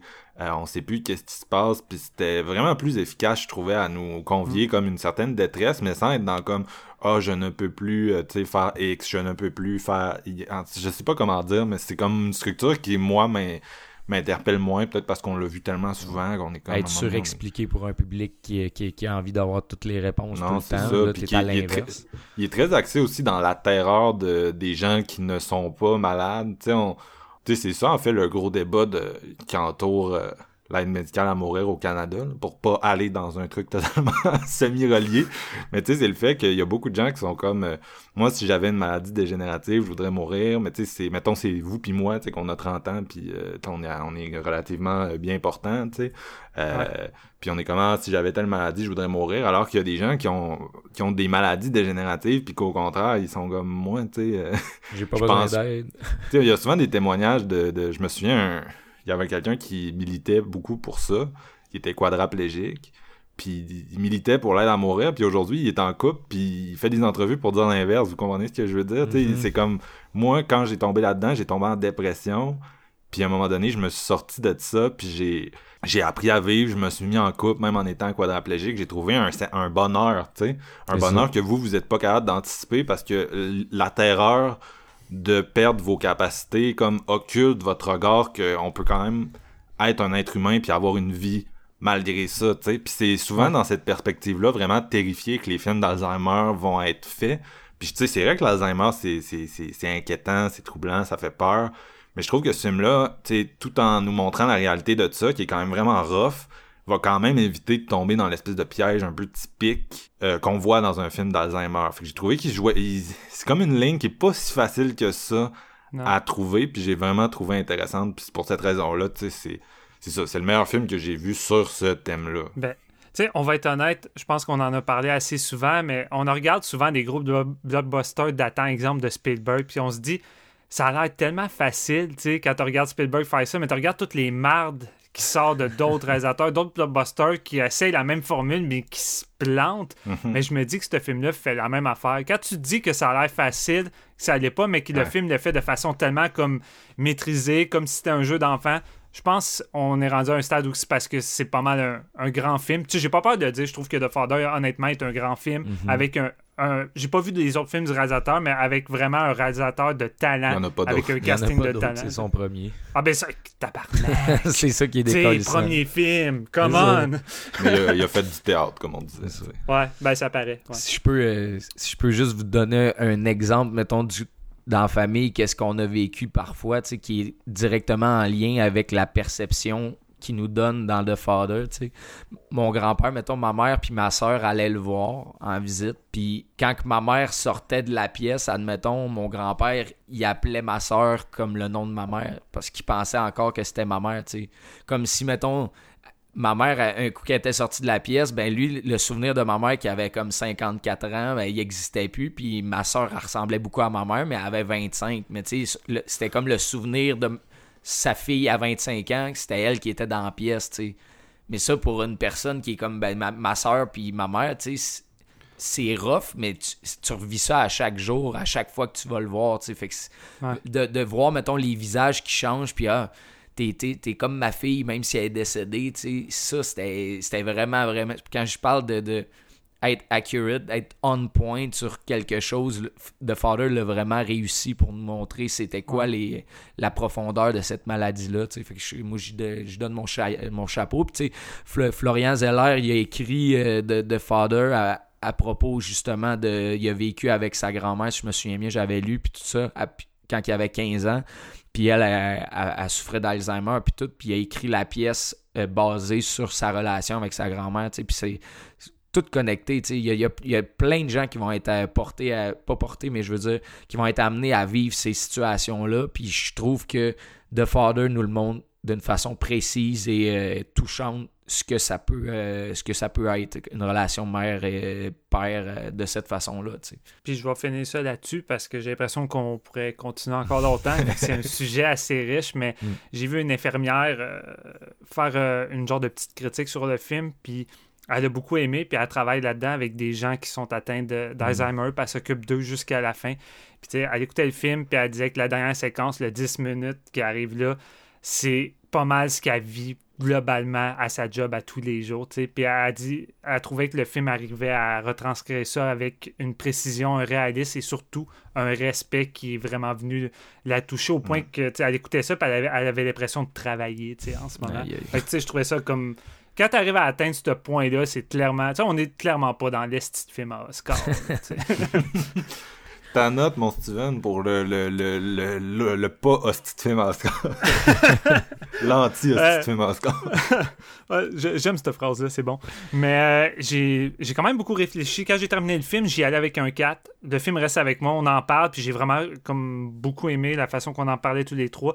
Euh, je l'ai pas vu une deuxième fois, mais je suis capable d'aller dans le 4.5 sur 5 en ce moment. Je crois sincèrement que c'est un grand film, puis un des meilleurs films que j'ai vu cette année. JF, toi? Ouais, copier-coller, je suis sur 4.5 sur 5, puis c'est, écoute, C'est le genre de film qui effleure le 5, puis je sais même pas pourquoi j'y donne pas, tu sais, tu comprends? C'est euh, Ouais. c'est vraiment fort. L'hésitation du premier visionnement, je pense Ouais, c'est souvent ça. C'est très rare qu'on va donner 5 sur 5 sur Mhm. un, un premier Mais c'est définitivement un film que je vais revoir qui, euh, qui, Ouais. qui, qui est très très grand puis bien fait. Là, je veux dire, je le recommande à tous les auditeurs.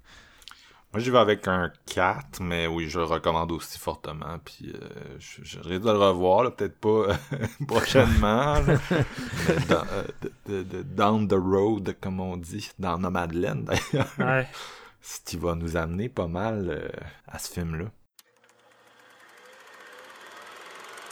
Okay, uh, what we've got is parts and labor, $2,300 in Okay. tax. I just looked up the value on your van. With that high a mileage, you're looking about five thousand dollars at the most. I'd probably recommend um, taking that money and putting it towards a different vehicle. Yeah, such no, well, I can't do that. I can't do that. See, because all right, um, I uh, uh, spent a lot of time and money building the inside out, and um, a lot of people don't understand the value of that, but um, it's not something like you can.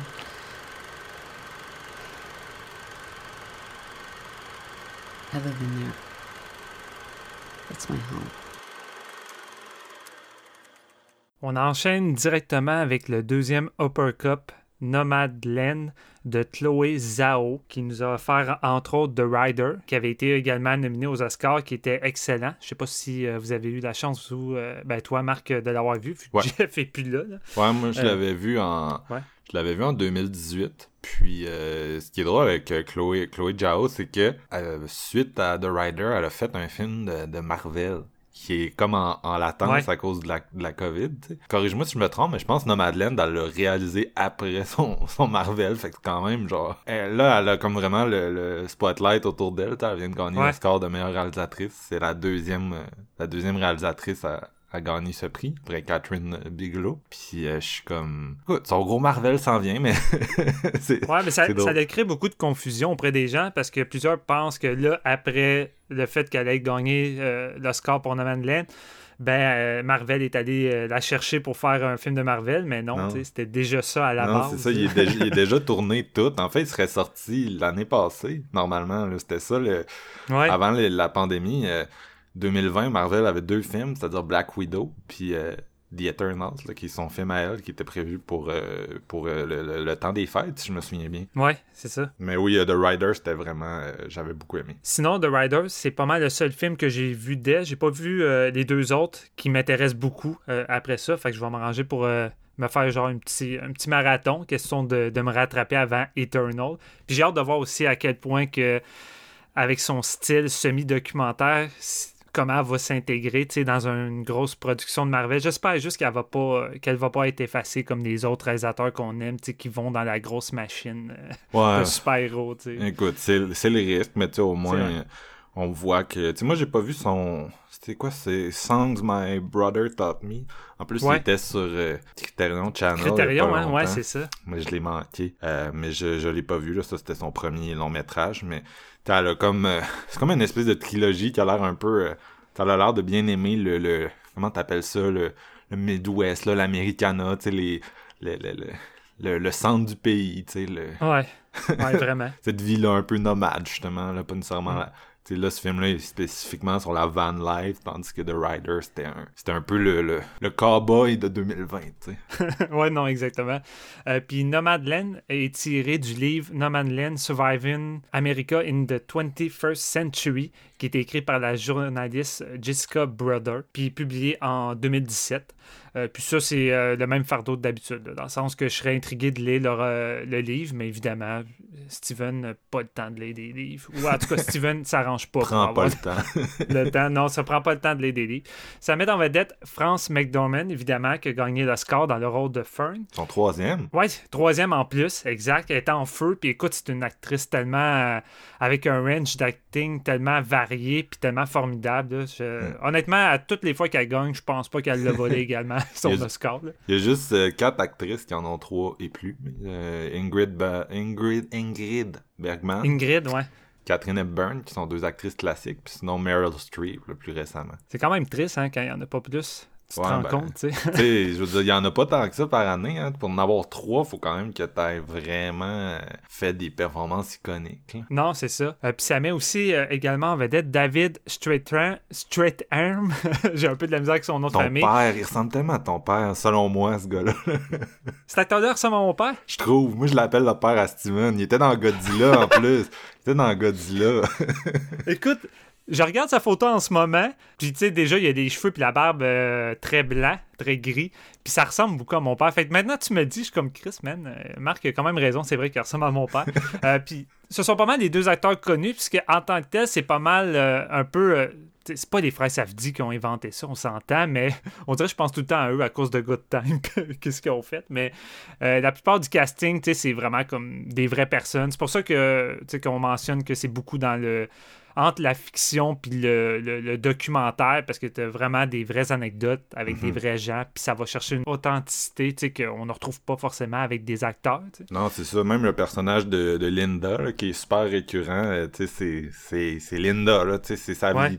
C'est pas... euh, Non, c'est ça, c'est fascinant. Puis euh, pour situer un petit peu euh, l'histoire, après, dans le fond, il y a eu un effondrement économique en 2008, si je me trompe pas. Puis ça a comme fait fermer euh, la, petite ville ouvrière euh, dans le Nevada où c'est que le personnage de Fern vivait. Elle avait une maison là-bas, tout était avec son mari. C'est arrivé vraiment dans un moment pénible. Son mari était décédé il y a pas super longtemps. Puis là, il y a eu la grosse, le gros effondrement économique. Ça l'a tout fermé. Elle a perdu sa maison, elle a perdu son emploi. Euh, fait déjà là, c'est venu, c'est beaucoup, beaucoup d'événements qui est comme venu la, la gruger de l'intérieur. C'est là qu'elle va décider juste comme de sortir un peu de ce système-là qui l'a abandonné après tout ce qu'elle a donné pour prendre la route euh, à bord de sa camionnette qui est aménagée un peu comme une maison, euh, puis d'adopter la fameuse vie de nomade. Euh, puis, on peut-tu dire nomade des temps modernes maintenant ou c'est pas mal, ça a tout le temps été ainsi? là? Je- Ce qui est drôle, Je- je c'est que, pas. si je peux faire une parenthèse, c'est que, Oui, de nos jours, la, la van life, c'est vraiment genre, tu sais, c'est genre un truc d'Instagram, mais tu sais, c'est un truc de riche hipster, assez souvent, tu sais. Ouais, ben avec les gros euh, RV, tu sais. C'est ça, mais là, c'est vraiment la van life, genre de, tu sais, c'est la, la vraie, la vraie van life, là, tu sais, dans un, Non, c'est genre, ça. la- c'est la van life de, de, de nécessité, tu sais, je pense que le personnage aime, tu est séduite par ce mode de vie-là, mais Ouais. tu sais, c'est aussi, tu sais, elle a comme des options assez limitées, on s'entend.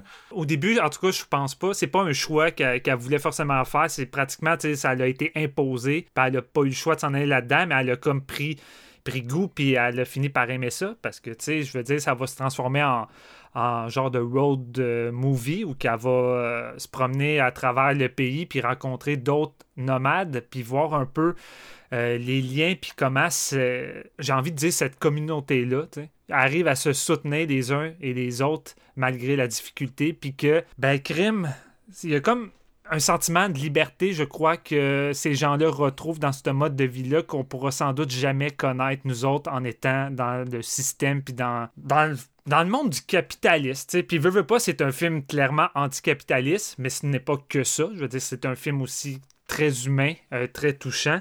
Puis j'ai j'ai trouvé ça vraiment comme... Ce que j'ai trouvé le plus touchant, c'est de voir toutes ces personnes-là qui sont marginalisées, qui ont vraiment comme eu des moments puis une vie difficile, puis que de voir à quel point que malgré un système économique qui est comme crissement pourri, puis vraiment dégueulasse, que ça n'a pas tant évolué depuis tout ce temps-là, arrive à pas se laisser influencer par cette marde-là, puis à pareil trouver des moments de joie, puis de partager une espèce d'existence entre eux, ce qui est comme vraiment fascinant, puis la façon que Chloé Zhao va capturer ça de façon très naturaliste, très authentique, c'est vraiment venu me chercher. Et là, je sais pas comment je vais, je vais en parler, tu sais, je n'ai quand même déjà dit pas mal, mais je vais essayer d'être le plus linéaire et cohérent possible en m'éparpillant un peu par rapport à ce film-là, mais depuis une couple de jours, je file pas super bien.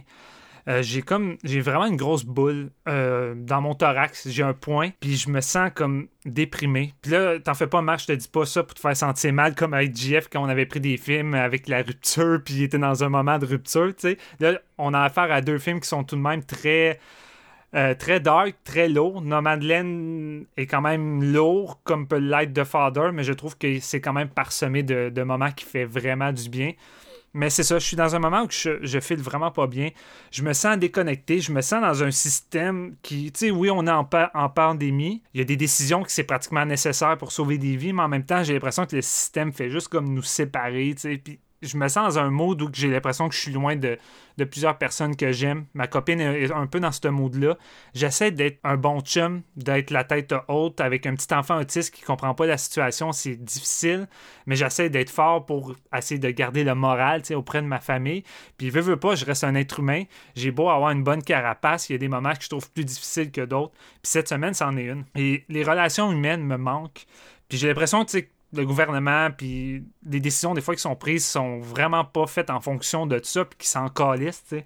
Puis après un an et plus de pandémie, à faire des sacrifices, à s'abstenir, je trouve ça. Je, trouve que ça commence comme à être trop long. Puis je pense qu'il est temps qu'on peut-être qu'on mette l'emphase sur d'autres choses, notamment les liens, euh, puis à peut-être se regrouper, parce que, tu sais, j'ai jamais réellement eu une confiance envers notre système, puis je trouve que là, en ce moment, je trouve qu'on a un système vraiment de merde. Tu sais, je l'ai déjà vécu avec le fait que je dois me battre pour avoir chaque petite victoire avec mon garçon, parce que le système, ben, faut tout le temps je me justifie. Puis à un moment donné, en écoutant ce film-là, j'ai fini par juste m'identifier à Fern. Fern qui après avoir tant donné, s'est fait délaisser par ce système-là qui est même pas là pour aider. Puis toutes les gens qui avaient rencontré ces différentes personnes qui ont été délaissées également. Pas toujours, mais il y en a beaucoup qui c'est le cas.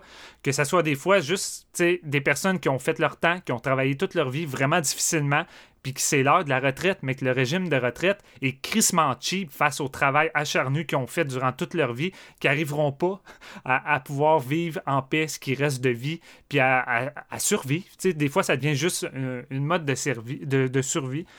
Et là, vraiment, ce film-là, au début, est venu comme vraiment me m'écraser puis me mettre encore plus comme dans ma déprime. Mais à force de me connecter avec Fern, j'ai comme vu un peu une lumière au bout du tunnel, puis j'ai comme été fasciné par cette vie-là de nomade, quelque chose que j'aimerais des fois accomplir, su- surtout dans un moment présent, mais je le sais que malgré la, la beauté de la liberté qui semble avoir ces gens-là, malgré ces qualités-là, je sais que je suis un peu lâche puis que je suis trop drogué par le système puis mon addiction à l'argent. L'argent, l'argent domine tout. On a besoin de ça, on stresse avec ça. Fait tu sais, sur toute une vie, j'ai l'impression qu'on prend pas le temps de profiter de l'importance de vivre puis de la savourer. On est juste tout le temps préoccupé par l'argent, les biens matériaux, à travailler, à, juste à vivre de façon robotisée pour euh, garner la grosse bête qui, elle, s'en calisse puis fait ce qu'il veut, tu sais. Fait que j'aurais jamais le courage de faire ce que le personnage de Fern puis tous les gens véridiques qui sont dans ce film-là font. Fait que c'est avec un respect incroyable en voyant ce film-là que j'ai envers eux. J'ai vraiment un respect de fou.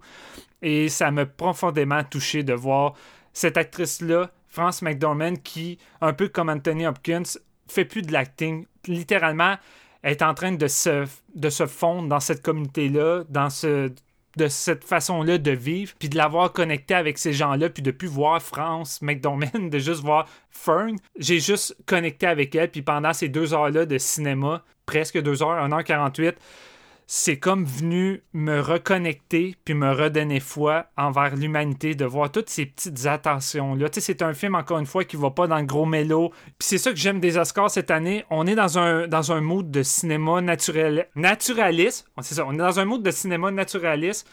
Puis de voir des films comme Minari, Sound of Metal, puis First Call, tu sais que j'ai parlé pour les Oscars l'année passée, c'est tous des films qui vont chercher une réalité avec un naturel qui fait réellement du bien. Puis en temps de pandémie, c'est tous des films qui arrivent au bon moment, des films où c'est la solidarité humaine, que ce soit la solidarité d'un peuple avec Judas, qui, tu oui, c'est un film un peu plus oscarisé, plus stylisé, tout le kit, mais pareil, je retrouve ce que j'ai besoin en ce moment. La sol- solidarité, cette fois-ci, d'un peuple, la solidarité familiale, que ce soit avec Minari, que ce soit la solidarité entre personnes avec un handicap dans Son of Metal, ou tout simplement la solidarité entre êtres humains, ce qui est le cas dans Nomadland. Quelque chose qu'il faudrait tellement qu'on finisse par un jour à revenir à l'essence, puis de voir tous ces gens-là qui se connaissent pas, mais que juste en, se voyant une journée, en se côtoyant, de voir cette générosité-là, cette affection, cette façon de donner de l'importance à toutes ces vies-là, puis de juste se dire comme... Puis en plus de jamais se dire au revoir, de juste dire on se reverra plus tard. Puis ça peut prendre un an, ça peut prendre des mois, ça peut prendre... Peu importe le temps, c'est des personnes juste qui vont finir par se revoir, puis qui vivent dans un autre univers qui me semble complètement déconnecté du monde artificiel qu'on est en ce moment. Et la façon que Chloé Zhao euh, va capturer tout ça. C'est vraiment d'une justesse incroyable. Puis c'est ça que j'avais besoin cette semaine, en tout cas. Même si au début, j'avais un petit peu peur que ça vienne un peu trop me toucher émotionnellement. Et c'est venu m'aider dans mon. dans ma. je sais pas quoi, tu sais, pré pré-dépression, est-ce que je suis en dépression, est-ce que c'est juste passager, j'ai aucune idée dans quel état que je suis en ce moment. Je, je dis pas ça pour essayer de rendre l'épisode plus down, mais c'est juste en termes de connexion. Je pense que c'est un film d'authenticité qui est vraiment venu m- me poigner.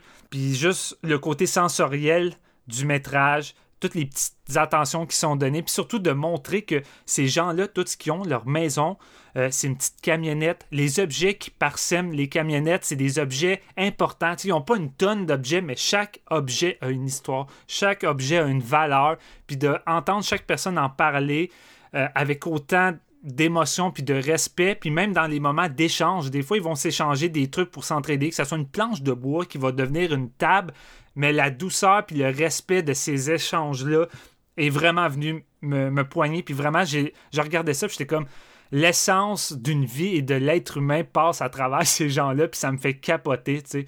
Puis, tu sais, malgré tout, de voir la difficulté de ces vies-là, de devoir trouver des petites jobines ici par-là qui sont pas stables, de devoir aller travailler dans sans doute une des plus grosses machines diaboliques du moment qui est Amazon, que j'ai vu des gens critiquer le film en disant c'est juste une grosse pub pour Amazon. Clairement, en tout cas personnellement, je pense que vous l'avez peut-être mal compris, compris parce que pour ma part, je trouve qu'Amazon, au contraire, a jamais été aussi cynique que dans ce film-là parce que, oui, ils vont chercher des gens euh, dans des job-ins saisonnières, notamment, mettons, dans le temps de Noël parce qu'il y a beaucoup de commandes. Ils vont chercher ces gens-là, des, les personnes nomades qui trouvent un moyen de non seulement gagner de l'argent, puis qu'en plus, ils ont un stationnement, qui peuvent stationner leur camionnette puis vivre là sans payer puis sans se traquer la tête. Fait c'est juste un moyen facile d'avoir le- les gens qui ont besoin pour leur euh, période saisonnière puis qui se disent ben c'est correct, en même temps ils vivent dans des maisons, dans des camionnettes. Un coup que ça va être terminé, ils vont décollisser avec leur camionnette, ils vont pas rester. Fait que c'est encore plus facile de s'en débarrasser. Puis c'est pas tant parce que ces gens-là aiment travailler là qu'ils retournent là, surtout que ça a l'air d'une prison, puis l'effet de prison est omniprésent parce qu'au début là dans Amazon, puis plus tard, Fern va revenir, puis la façon qu'elle revient, puis qu'elle est rendue tout seul à travailler là de façon solidaire, euh, dans une solitude, à faire son casse-tête tout seul, je perçois la façon que c'est mis en scène, les séquences de comme étant une prison. Puis c'est pas parce qu'ils aiment ça que les gens vont là, c'est parce qu'il y a une solidarité. Ces gens-là se connaissent entre eux, se nourrissent entre eux. Puis s'ils arrivent à rester là, puis à juste prendre l'argent parce que c'est une job qui sert juste à prendre l'argent, c'est grâce à la solidarité et non parce qu'ils sont bien traités là-bas. Pour moi, c'est le cœur du film. Le film, c'est la solidarité entre ces gens-là, les nomades, qui m'a vraiment fasciné. Puis je veux pas, je, je- là, je veux pas partir plus loin. Je vais laisser mon ami, euh, mon ami, mon grand frère Marc-Antoine en parler. Mais c'est ça, c'est un film qui m'a fait cruellement du bien, euh, qui est comme venu me chercher de façon intime, comme a pu l'être de Father avec GF. Puis c'est ça. euh, ça m'a fait du bien au moment que j'en avais besoin. Puis c'est un film que je considère important puis qui mérite pleinement le score qu'il vient de gagner. C'est rare, mais je trouve que dans les dernières années, il y a plusieurs films que j'ai pas tout le temps été d'accord avec le prix des Oscars, mais cette année, avec Anthony Hopkins, A Promising Young Woman, puis là, No Man's Land comme meilleur film, fuck that. Fuck that. Pour moi, c'est comme. C'est quand même une Christie de bonne année malgré une, une cérémonie de cul. Fait que gloire à la solidarité humaine puis la reconnexion entre nous parce que qu'est-ce qu'on a besoin parce que je suis plus capable d'être tout seul puis la solitude puis j'ai envie d'être avec mes chums de séance de minuit d'être avec Marc-Antoine d'être avec Jeff de faire du barbecue d'être ensemble d'avoir des liens puis de pouvoir comme juste avoir cette chaleur là entre nous puis de partager euh, nos souvenirs puis nos moments vraiment mémorables en dehors d'un crise d'internet puis d'un micro qui nous empêche de nous voir. Fait que ça me gosse mais c'est ça fait que euh, à toi Marc-Antoine puis euh, c'est ça Écoute, c'est dur de passer après toi, mais euh, je, pense aussi que, sincèrement, je pense que euh, tu as beau avoir été dans le personnel puis dans ton ressenti, euh, je pense que c'est une des raisons qui explique la domination complète de Nomadland cette année puis le fait que le film ait gagné tout. Euh, c'est pas juste le fait que, tu il y en a eu des films cette année, là. on, a, on a fait nos top 2020, ça fait déjà un bout, mais on se l'est dit, il y a eu plein de bons films, euh, malgré le fait que que, que, que tu sais, c'était une année différente, puis qu'il y a eu peut-être moins de blockbusters, mais tu juste le fait qu'un film comme Lover's Rock, qu'on avait adoré de Steve McQueen, euh, brille par son absence aux Oscars, c'est la preuve que des bons films snobés, il y en a eu, là. ouais, Comme ouais à- vraiment comme beaucoup. à, comme à chaque année. Euh, fait que moi, pour moi, la raison que Nomadland a gagné, c'est pas juste parce qu'il y avait un vide puis que le film a rentré dedans. En fait, je trouve ça un peu insultant. c'est correct de pas l'avoir aimé, mais tu sais, euh, l'année que Green Book est sorti, on avait crissement des bons films, puis Green Book a gagné. par... Tu sais, ça n'a pas rapport avec... Ça n'a pas rapport avec un vide. Ça n'a jamais rapport avec un vide. Pour moi, la raison que Nomadland a gagné, c'est exactement ce que tu as décrit. Puis d'ailleurs, des fois, il y a des gens qui l'ont pas vu, qui sont comme Ah, ça me tente pas un downer de même, je l'ai, je l'ai pas vu. Euh, c'est loin d'un downer comme film, là. C'est loin, c'est loin de ça. Euh, d'ailleurs, je pense que c'est une des raisons pour lesquelles c'est une réussite, c'est qu'on évite de tomber dans une espèce de misérabilisme qui caractérise parfois des films un peu plus euh, réalistes, sociaux comme celui-là, c'est-à-dire juste nous montrer une espèce de communauté, puis un peu s'aplatir dans leur pas comment dire, mais tu sais, genre vraiment insister sur tout ce qui se passe qui est, qui est comme mauvais, tandis que dans ce film-là, euh, on va nous montrer le, le cette life-là dans ses, dans ses défis, mais aussi dans ses joies, comme tu l'as dit, dans sa solidarité. Euh, c'est vraiment un film qui prend une certaine distance sur son sujet. T'as moins l'impression que euh, la cinéaste cherche à imposer une ligne directrice. Ah non, aucunement. Puis d'ailleurs, euh, ça m'amène un peu à la controverse d'Amazon dont tu parlais. Vous le savez, là, moi, des fois, je, me fâche un petit peu contre les films, mais Amazon, j'ai vraiment de la misère à voir qu'est-ce que les gens ont vu qui, qui pose tant de controverses dans le sens où, pour moi, je pense qu'on projette un peu dans, dans ces scènes-là qu'est-ce qu'on veut leur projeter parce que euh, Amazon, je vois vraiment pas comme... Je vois vraiment pas qu'est-ce qui serait positif dans la façon que c'est représenté dans ce film-là. Euh, Steven, toi, tu l'as peut-être vu plus négatif que moi, je l'avais perçu. Fait que c'est ça, moi j'étais vraiment neutre là, c'était juste garde, elle fait de l'argent là parce que c'est une des business qui existe là, puis c'est juste ça ajoute juste du réalisme au film parce qu'Amazon, je veux dire, c'est rendu un des gros employeurs là, aux US, c'est peut-être un des plus gros en termes de force de travail, faudrait que je regarde les stats là, mais c'est définitivement un de, un de ceux qui a le plus d'employés. Fait que puis comme t'as dit, tu sais, c'est ça utilise un peu les nomades là, pour euh, faire sa force euh, temporaire, tu sais. Mm. Fait que moi, puis la, la façon que c'est présenté, la job, les gros plans d'ensemble de l'usine, pense pas qu'il y a grand monde que ça va lui donner envie de faire un choix de carrière euh, chez Amazon. Speech, euh, le petit speech de l'employé là, sur la sécurité, puis tout ça. Après avoir toute la controverse qu'il y a eu, tout ça, même là, même sans avoir attendu la, façon que les employés sont traités, j'écoutais ça, j'étais juste comme, tombe pas d'aller là. là T'es pas en train de me convaincre. Là, comme euh, on est une grande famille, les amis, on, va, on va se parler, un petit meeting avant chaque journée. Mhm. Puis tu sais, moi, c'est j'ai l'impression que les gens voulaient qu'en rentrant dans l'usine d'Amazon, on ait une critique des, conditions de travail d'Amazon. Euh, ok, on l'a pas, mais tu sais, c'est pas tant un film qui est sur ça, c'est ça l'affaire. C'est pas, pas tant un film qui est sur cette économie-là ça la montre, ça la contient dans le film, mais pour moi, c'est pas mal plus un road movie dans la grande tradition américaine, puis une espèce mm. de quête personnelle d'un, de quelqu'un que, tu sais, elle a perdu, euh, ben, sa vanne devient sa maison, mais elle a perdu la maison qu'elle avait au début du film, elle a perdu son conjoint, elle a pas grand-chose qui la rattache au monde. Euh, il y a un côté un peu un peu fantomatique euh, de, dans le, processus du film. Puis c'est comme dans bien des films américains, on, on fait de la route. Il y a une grosse portée philosophique à tout ça. C'est une route euh, une route de, de, bitume, mais c'est aussi une route euh, émotionnelle, personnelle, euh, en tant qu'humain, tu sais. Puis c'est vraiment ça, pour moi, le cœur du film. Pour ça qu'Amazon, je me garde, là. Allez voir le dernier Ken Loach, là, Sorry to Bother You, puis vous allez avoir ce qui vous manquait ici, tu sais. Moi, un des trucs au début qui me buzzait, c'était, je me demandais pourquoi est-ce que c'est français, pourquoi est-ce que c'est pas, tu sais, je veux dire, si tous les autres acteurs, c'est des gens un peu recrutés comme ça, pourquoi est-ce mm. qu'on n'a pas été plus loin, puis on n'a pas pris euh, quelqu'un que c'est sa première fois. on voit souvent ça dans ce genre de film-là. Là, quelqu'un qui est un peu une découverte puis qu'on connaît pas du tout. Je me disais, tu sais, Frances, euh, c'est une femme qui a un visage qui fit beaucoup avec ce, ce, ces petites villes américaines-là. C'est pas pour rien que ces deux autres Oscars, c'est euh, Fargo puis Three Billboards là, récemment. C'est des films qui jouent beaucoup avec ce côté-là. Puis euh, elle a beaucoup ce physique-là, là, qu'on la voit dans des trucs comme Mississippi, Mississippi Burning, puis euh, j'ai revu son premier film récemment sur le Criterion Channel, parenthèse, mais c'est qui était Blood Simple, de, des frères Cohen. Des frères Cohen, Premier film des frères Cohen, que, dans lequel elle, euh, ben, elle, est, elle est mariée avec Joel Cohen depuis, depuis Blood Simple, en fait, ça fait presque 40 ans. wow.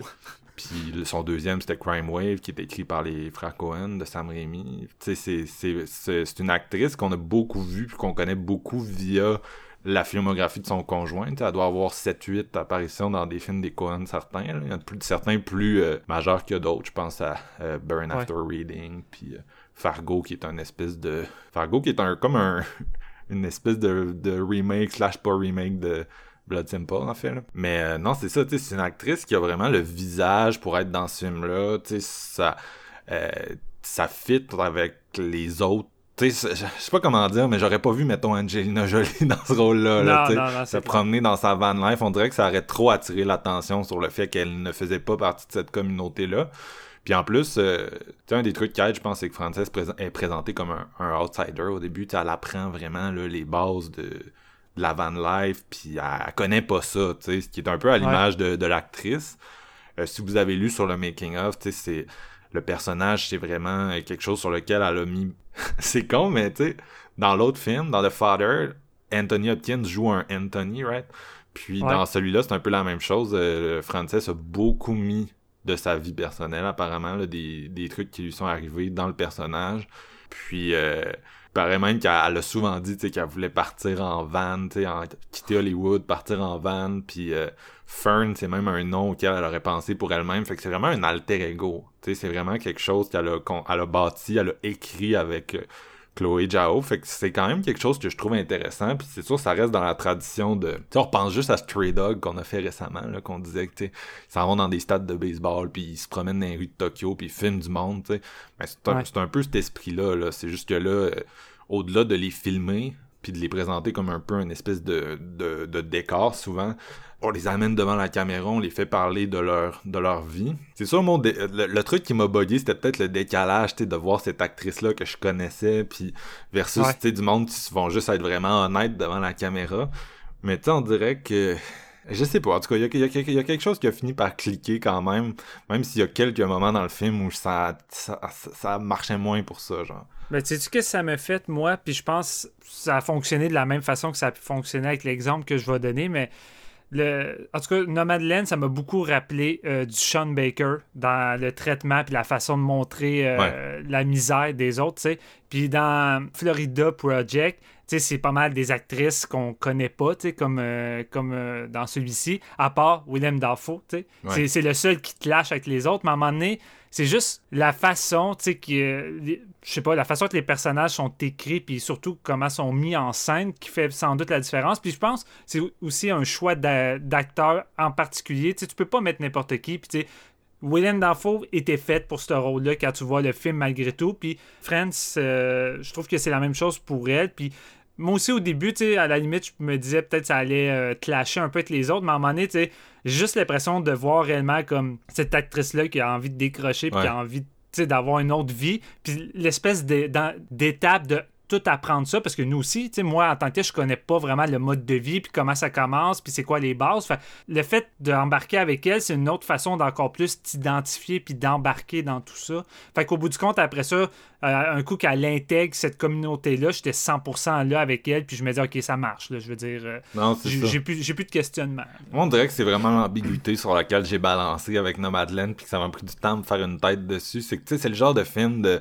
Tu sais, on, on dit- de, de Father, il y a des gens qui vont dire pourquoi c'est pas du théâtre, tu sais, dans le sens, tu sais, pourquoi c'est un film, tu sais, c'est comme du théâtre filmé, c'est comme une- un reproche qu'on entend souvent. Puis je comme je disais tout à l'heure, je suis pas d'accord, mais celui-là, c'était le, le- le- reproche de, tu sais, pourquoi c'est pas un documentaire, tu vois ce que je veux dire. Ouais, non, Pourquoi on fait pas juste suivre cette van life-là à, à travers les US, puis tu sais, avec des belles images euh, un peu western là, de, de- du Nevada et tout ça.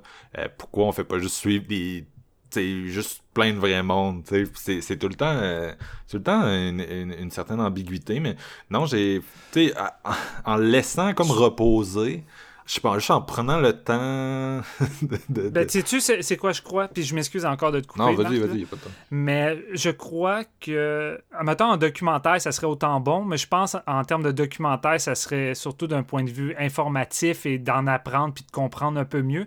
Tandis que quand tu décides de faire un film de ce type-là, un peu comme Sound of Metal, où tu mélanges fiction et réalité euh, semi-documentaire, je pense qu'il y a un côté plus immersif euh, Ouais. qu'un documentaire, que tu peux t'immerger avec le personnage, puis encore plus, je pense, t'impliquer qu'un documentaire où que je suis.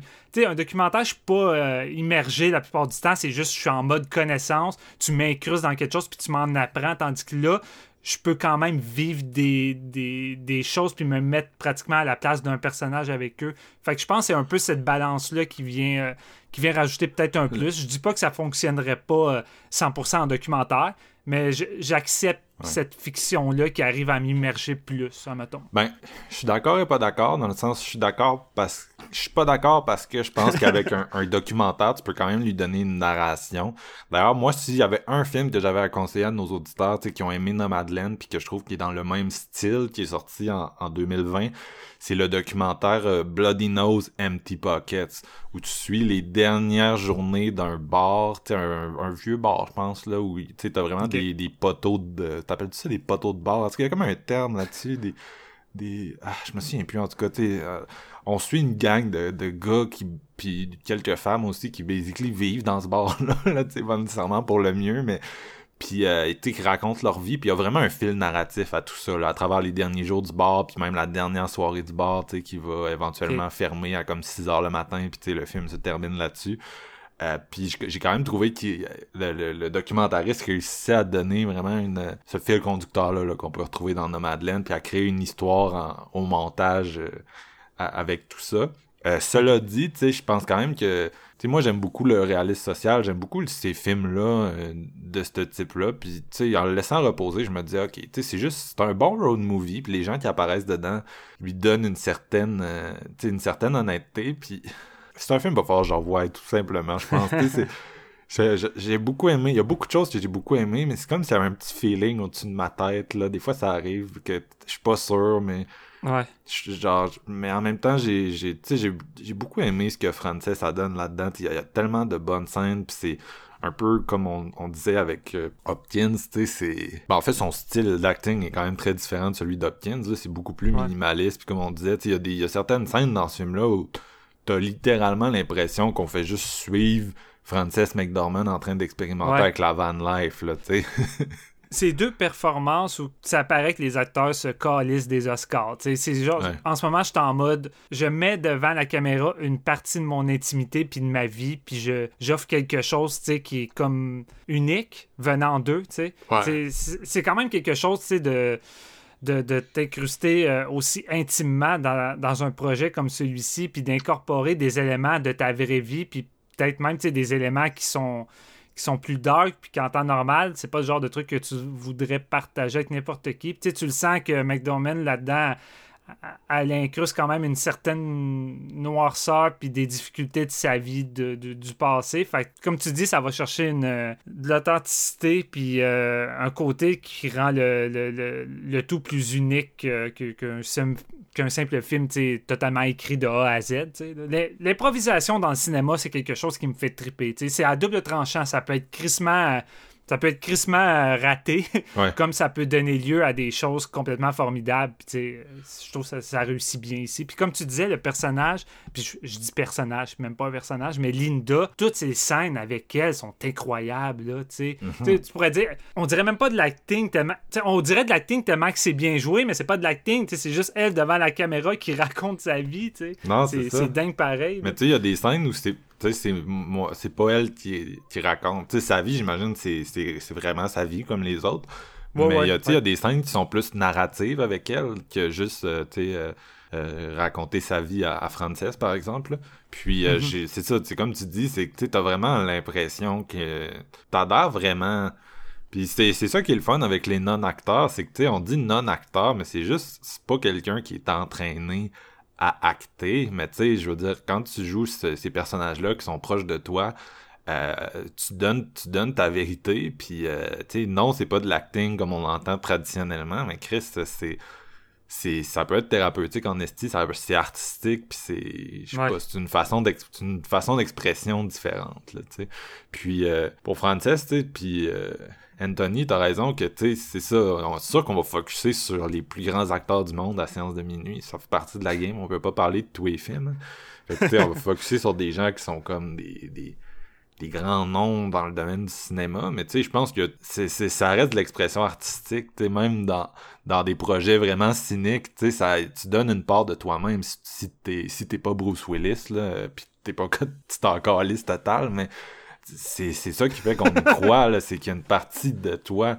Quand on croit pas à un rôle, j'ai justement l'impression que c'est parce qu'il y en a pas de toi-même dans le rôle. Ouais. Puis, euh, tu sais, cette année, c'était intéressant d'avoir des films qui étaient vraiment... Moi, il y a des années que je suis cynique des Oscars, vous le savez, là, avec Joker, puis Bohemian Rhapsody, puis tu sais, on les a faites euh, au podcast, puis c'est deux films qui ont gagné euh, interprétation masculine pour leur acteur, mais moi, tu sais, autant les, autant les acteurs sont bons, le film est tellement poche que, tu sais, ça me suffit pas, là. Genre, tu ok, oui, euh, si on, froidement, on s'assoit, oui, c'est une excellente performance, mais si ce qui l'entoure peut pas appuyer ce qui se passe, eh, puis tandis qu'il y a Nomadland, c'est vraiment ça. C'est comme on dit, c'est, c'est, c'est un rôle qui est très personnel, mais c'est aussi que le film est tout construit en fonction de ça, fait que ça va bien vraiment appuyer. euh, Fait que la performance non seulement est importante, mais le film en lui-même, le cœur du film reste aussi primordial. Fait que les, le tout se rejoint. C'est pour ça que ça fait une œuvre plus forte puis plus marquante qu'un autre film que tu vas avoir une performance remarquable, un film oubliable, tu vas oublier la performance avec le film, veux, veux pas. En tout cas, dans mon cas, c'est ça qui arrive souvent.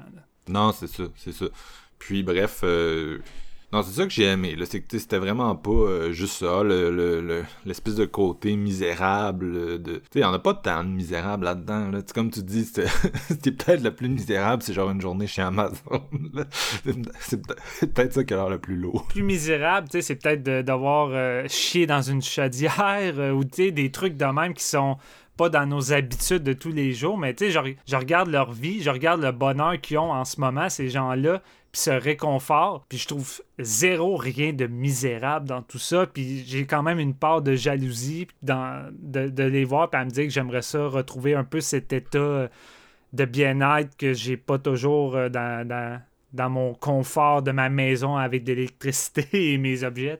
Non, ben c'est ça, c'est ça. Fait que c'est définitivement un film, comme tu dis, qui va vendre un, un esprit de, de communauté, euh, puis aussi une espèce de quête de soi qui, qui puis tant mieux si ça appelle des gens. Je pense que c'était le but de ce film-là aussi de, de, Ouais. de, de pousser les gens peut-être à se remettre en, en question. euh, c'est tout le temps ça le but du cinéma, on s'entend. hein. C'est comme de pas juste être le film de la soirée numéro 4000, là, c'est d'être d'être le film dont on se souvient puis qui crée des, des, des remous profonds chez certaines personnes. Mhm. Puis euh, je pense que Nomadland, euh, il est bien arrivé, le film.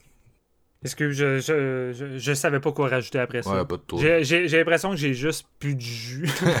je, je, sais plus euh, je sais plus quoi dire parce qu'à un moment donné, rendu là, il y a, des, y a des, plusieurs moments marquants du film, puis je pense les scènes les plus importantes, c'est des trucs qui se décrivent mal. Je veux dire, tu dois voir le film pour juste le vivre. C'est quelque chose que tu- ça, la réalisatrice le capture dans un instant, puis ça s'explique pas, ça se vit. C'est ça du cinéma. Tu vis ça à travers les images, puis il y a beaucoup de moments très poésiques. Puis avec la, la soundtrack, tu euh, tu l'avais mentionné, tu sais, qui est plus présente de Ludovic euh, Einaudi, mais qui est vraiment comme accompagne bien tout ça. Puis même si la, la musique est plus présente, je la trouve jamais comme trop lourde ou trop mélodramatique. Puis euh, j'ai l'impression que la musique sait quand c'est le bon moment de s'abstenir puis de laisser un, moment de silence. Fait que, j'ai trouvé que ça... c'est fou pareil, de voir un film un après l'autre avec le même compositeur puis qui a une technique complètement différente pour chacun des deux films puis qui s'adapte à ça. Puis je trouve ça fascinant. Puis ces deux films-là ont vraiment beaucoup de connexions puis ça donne vraiment un épisode euh, connecté. Je trouve ça vraiment cool. Fait que euh, ça m'a fait triper. Mhm. Puis c'est aussi, c'est de... Ça nous amène quand même au cœur de l'Amérique. euh, la... Ben, quoi que le Nevada, je pense qu'ils ont voté pour Biden. Ouais, ça, ça. nous amène au, au cœur d'une Amérique qu'on voit moins souvent euh, dans les films. Puis des fois, quand Ouais. on la voit, c'est ça, ça plonge dans les stéréotypes, on s'entend.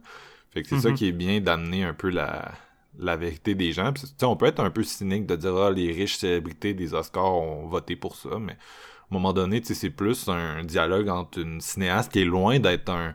un on, on dit qu'elle a fait un Marvel, mais c'est loin d'être- c'est loin d'être un pilier d'Hollywood à ce point-ci. C'est quand même quelqu'un qui, qui était un- une outsider jusqu'à récemment. là. je suis peut-être naïf, mais j'ai envie de croire que tu sais, c'est pas juste tous des vieux cynistes. Je veux dire, ils ont vu le film, puis j'ai guess qu'il y en a sûrement là-dedans qui ont ressenti ce que Ouais. j'ai pu ressentir ou connecter. Fait que rendu là, à un moment donné, je veux pas. Sais, je peux pas dire que c'est toutes des mardes rendues là. là. Non, ben c'est J'y crois, j'y crois pas. Là. C'est sûr que, je pense que c'est facile d'être cynique vis-à-vis de l'industrie hollywoodienne, mais faut pas oublier non plus que, euh, tu sais, oui, il y a beaucoup de millionnaires là-dedans, mais il y a aussi beaucoup de gens qui, à la base, ont grandi dans des, dans des environnements comme celui-là, là, tu sais, je- je- Ouais. Hollywood, on s'entend, c'est pas tout. euh, Pas tout cuit dans le bec. Il y a Les- beaucoup de, de personnalités connues dans tout ça, tu sais, qui ont travaillé d'arrache-pied dans un contexte vraiment difficile durant leur jeunesse pour se rendre où ce qu'ils sont. Fait que, tu tu le mérites en esti quand tu pars de rien pour arriver avec tout. là. Non, c'est ça. Tu oui, il y en a des, des enfants d'eux, puis des riches, euh, des riches héritiers. Il y en a une gang, on le sait. Là. Mais euh, tu c'est pas, ce n'est pas que ça non plus comme industrie. Tu C'est, c'est- Exact. C'est sûr, c'est une industrie qui récompense euh, grassement quand, euh, quand t'as euh, beaucoup de succès, mais euh, non. Beaucoup de contacts aussi. Puis tu sais, ce, ce style réaliste-là, c'est moins de quoi qui est euh, dans la tradition, on dirait, du cinéma américain. Tu sais, je me souviens justement quand je parlais de Florida Project dans mon top, je disais, tu sais, que c'était rare, de, c'était des films qu'on voyait plus en Europe d'habitude, puis que j'étais surpris de voir ça euh, aux US, juste à côté de Walt Disney, tu sais, d'amener cette espèce de, de, de, de, de, de brand-là. Un De dire ça, puis là, de voir ce film-là chez Disney, ce qui est quand même euh, ironique en esti. Ouais. ah là là. Mais tu sais, c'est. euh, je sais que Disney va faire un peu son tour de la victoire là, avec euh, Nomadland, mais tu sais, euh, ça reste que c'est un film qui a été développé au sein de Fox Searchlight, qui est un. Ouais. Fox Searchlight, c'est un pilier des Oscars, là, surtout dans les euh, 15 dernières années. là. Je pense qu'ils ont 5 Best Picture à leur nom. Euh, Puis ça, c'était vraiment 20th Century Fox, c'était quand même un studio euh, important, on s'entend. Puis euh, Fox Searchlight, c'était définitivement leur division la plus intéressante. Ah ouais, on a eu euh, tellement de bombes dans cette division-là. là. Si ça peut juste convaincre Disney de continuer à investir là-dedans, euh, ça va être une bonne chose, tu sais. Parce que Fox Searchlight, il y a une raison pour laquelle ils ont tant de succès, c'est que tu sais, c'est c'est vraiment organisé. euh, ils ont vraiment une organ... Ben, je veux dire, je connais pas l'interne, mais c'est vraiment organisé pour Donner de la chance, puis c'est plus audacieux. Non, c'est ça. Mais c'est c'est structu- c'est structuré. C'est ça. C'est une boîte que. Mm. Un peu à la A24, là. Ils sont capables de. Ils sont capables de, de repérer des projets, ils sont capables de pousser des projets, tu sais. Fait que. En tout cas, je, Disney, euh, je pense pas qu'ils seraient capables de créer des films comme ça avec leur espèce de philosophie euh, que moi je suis super cynique à, à l'égard d'eux. Euh, fait que bref, ouais, j'espère, j'espère que Fox Searchlight a encore de l'avenir euh, devant elle. On se croise les doigts. Ta note, mon Steven? J'ai beaucoup euh, réfléchi, puis c'est- c'est pratiquement un film que j'ai pratiquement pas envie de donner de note, là, tellement que c'est juste comme une expérience en soi. Ouais. Mais, euh, puis tu sais, j'ai quasiment envie d'y donner 5 sur 5, mais comme je le mentionnais tantôt, je suis comme. J'ai de la misère à donner 5 sur 5 au premier visionnement. Ça me prend 2 ou 3 d'habitude. Fait que je vais y aller euh, un peu en répétition avec un autre 4.5 sur 5. Quand même, quand même. C'est rare des épisodes avec deux. euh, Ouais, ouais. 4.5. J'en avais un avec euh, Shirley puis Promising il y a pas longtemps. euh, je suis comme toi. Je suis comme toi. Genre, moi, ce que je redoutais le plus, c'était de venir ici donner une note pour Nomadland parce que je, je le sais pas. Je le sais pas, mais en tout cas, je, c'est définitivement un des bons films tu sais, qui a gagné les Oscars. D'ailleurs, dans les dernières années, c'est, on a vraiment vu suite au Oscar, hashtag Oscar So White, là, le changement dans l'industrie. Parce qu'en dehors de Green Book, qui m'avait vraiment frustré, les cinq derniers qui ont gagné, c'est Parasite, Moonlight, euh, Ouais. Shape of Water, puis maintenant Nomadland. Donc, tu sais, c'est, génial. Part Green Book, euh, c'est définitivement, je pense, Roma qui aurait dû mériter de gagner, euh, dans les deux en tout cas. Là. Euh, en dehors de celui-là, tu sais, c'est on voit un changement, on voit des œuvres plus intéressantes euh, gagner, alors qu'à une autre époque, c'était définitivement l'argent, le nerf de la guerre, c'était des films très consensuels là, qui La gagnaient. lumière. La lumière au bout, euh, au bout du tunnel. C'est pour ça que moi, dans ma tête, tu sais, j'ai j'ai pratiquement visionné tous les films. Puis pour moi, Mank, je suis comme, man, t'es d'une autre époque. Ouais. Dégage, là, tu fites pas avec les autres en ce moment. là. Je, sonne vraiment cynique, mais j'ai beaucoup. J'ai vraiment pas aimé ce film-là. Mm. Puis on, on était supposé faire un épisode. C'est le genre d'épisode que je l'aurais démoli. Ouais. Puis à un moment donné, ça me tentait juste plus de le faire. Moi, j'ai aimé, j'ai aimé ça, man, c'est ça le pire. Mais tu sais, je... Ouais, je sais, c'est ça, ça aurait été un épisode intéressant. Parce que toi, t'as aimé, moi, j'ai pas aimé. J'adore ce style de comédie-là, de scénario-là, de, de- j'adore les films classiques qui suivent cette euh, vibe-là. Fait que je me suis vraiment amusé. Cela dit, tu sais, je pense pas que c'était... Tu sais, moi, je le... Tu sais, il y avait aucun aspect de cette production-là que j'étais comme, oh my god, un- absolument un Oscar, là, tu sais. Euh, Ouais. Il s'en est tiré avec euh, la meilleure direction photo. Je pense même pas que j'y aurais donné. Euh, meilleur décor, euh, legit, là, c'est pas mal ça, là. Mais non, euh, moi, je suis comme toi, je pense que c'est une bonne année euh, des Oscars. Dans ce que j'ai vu, mon favori est définitivement Promising Young Women. Euh, sincèrement, Petit chouchou. qu'est-ce que t'allais dire? Notre euh, petit chouchou. Ouais, c'est ça, c'est ça. Il y a un film qui a bou- créé beaucoup de controverses, mais c'est sûr que quand on va dans ces thèmes-là, puis euh, avec une approche assez radicale, euh, ça, ça divise les gens pas mal. Puis, euh, comme on en avait parlé dans l'épisode, c'est beaucoup, euh, c'est en- entre les, il y a un, un dialogue qui est intéressant entre les, les spectatrices beaucoup.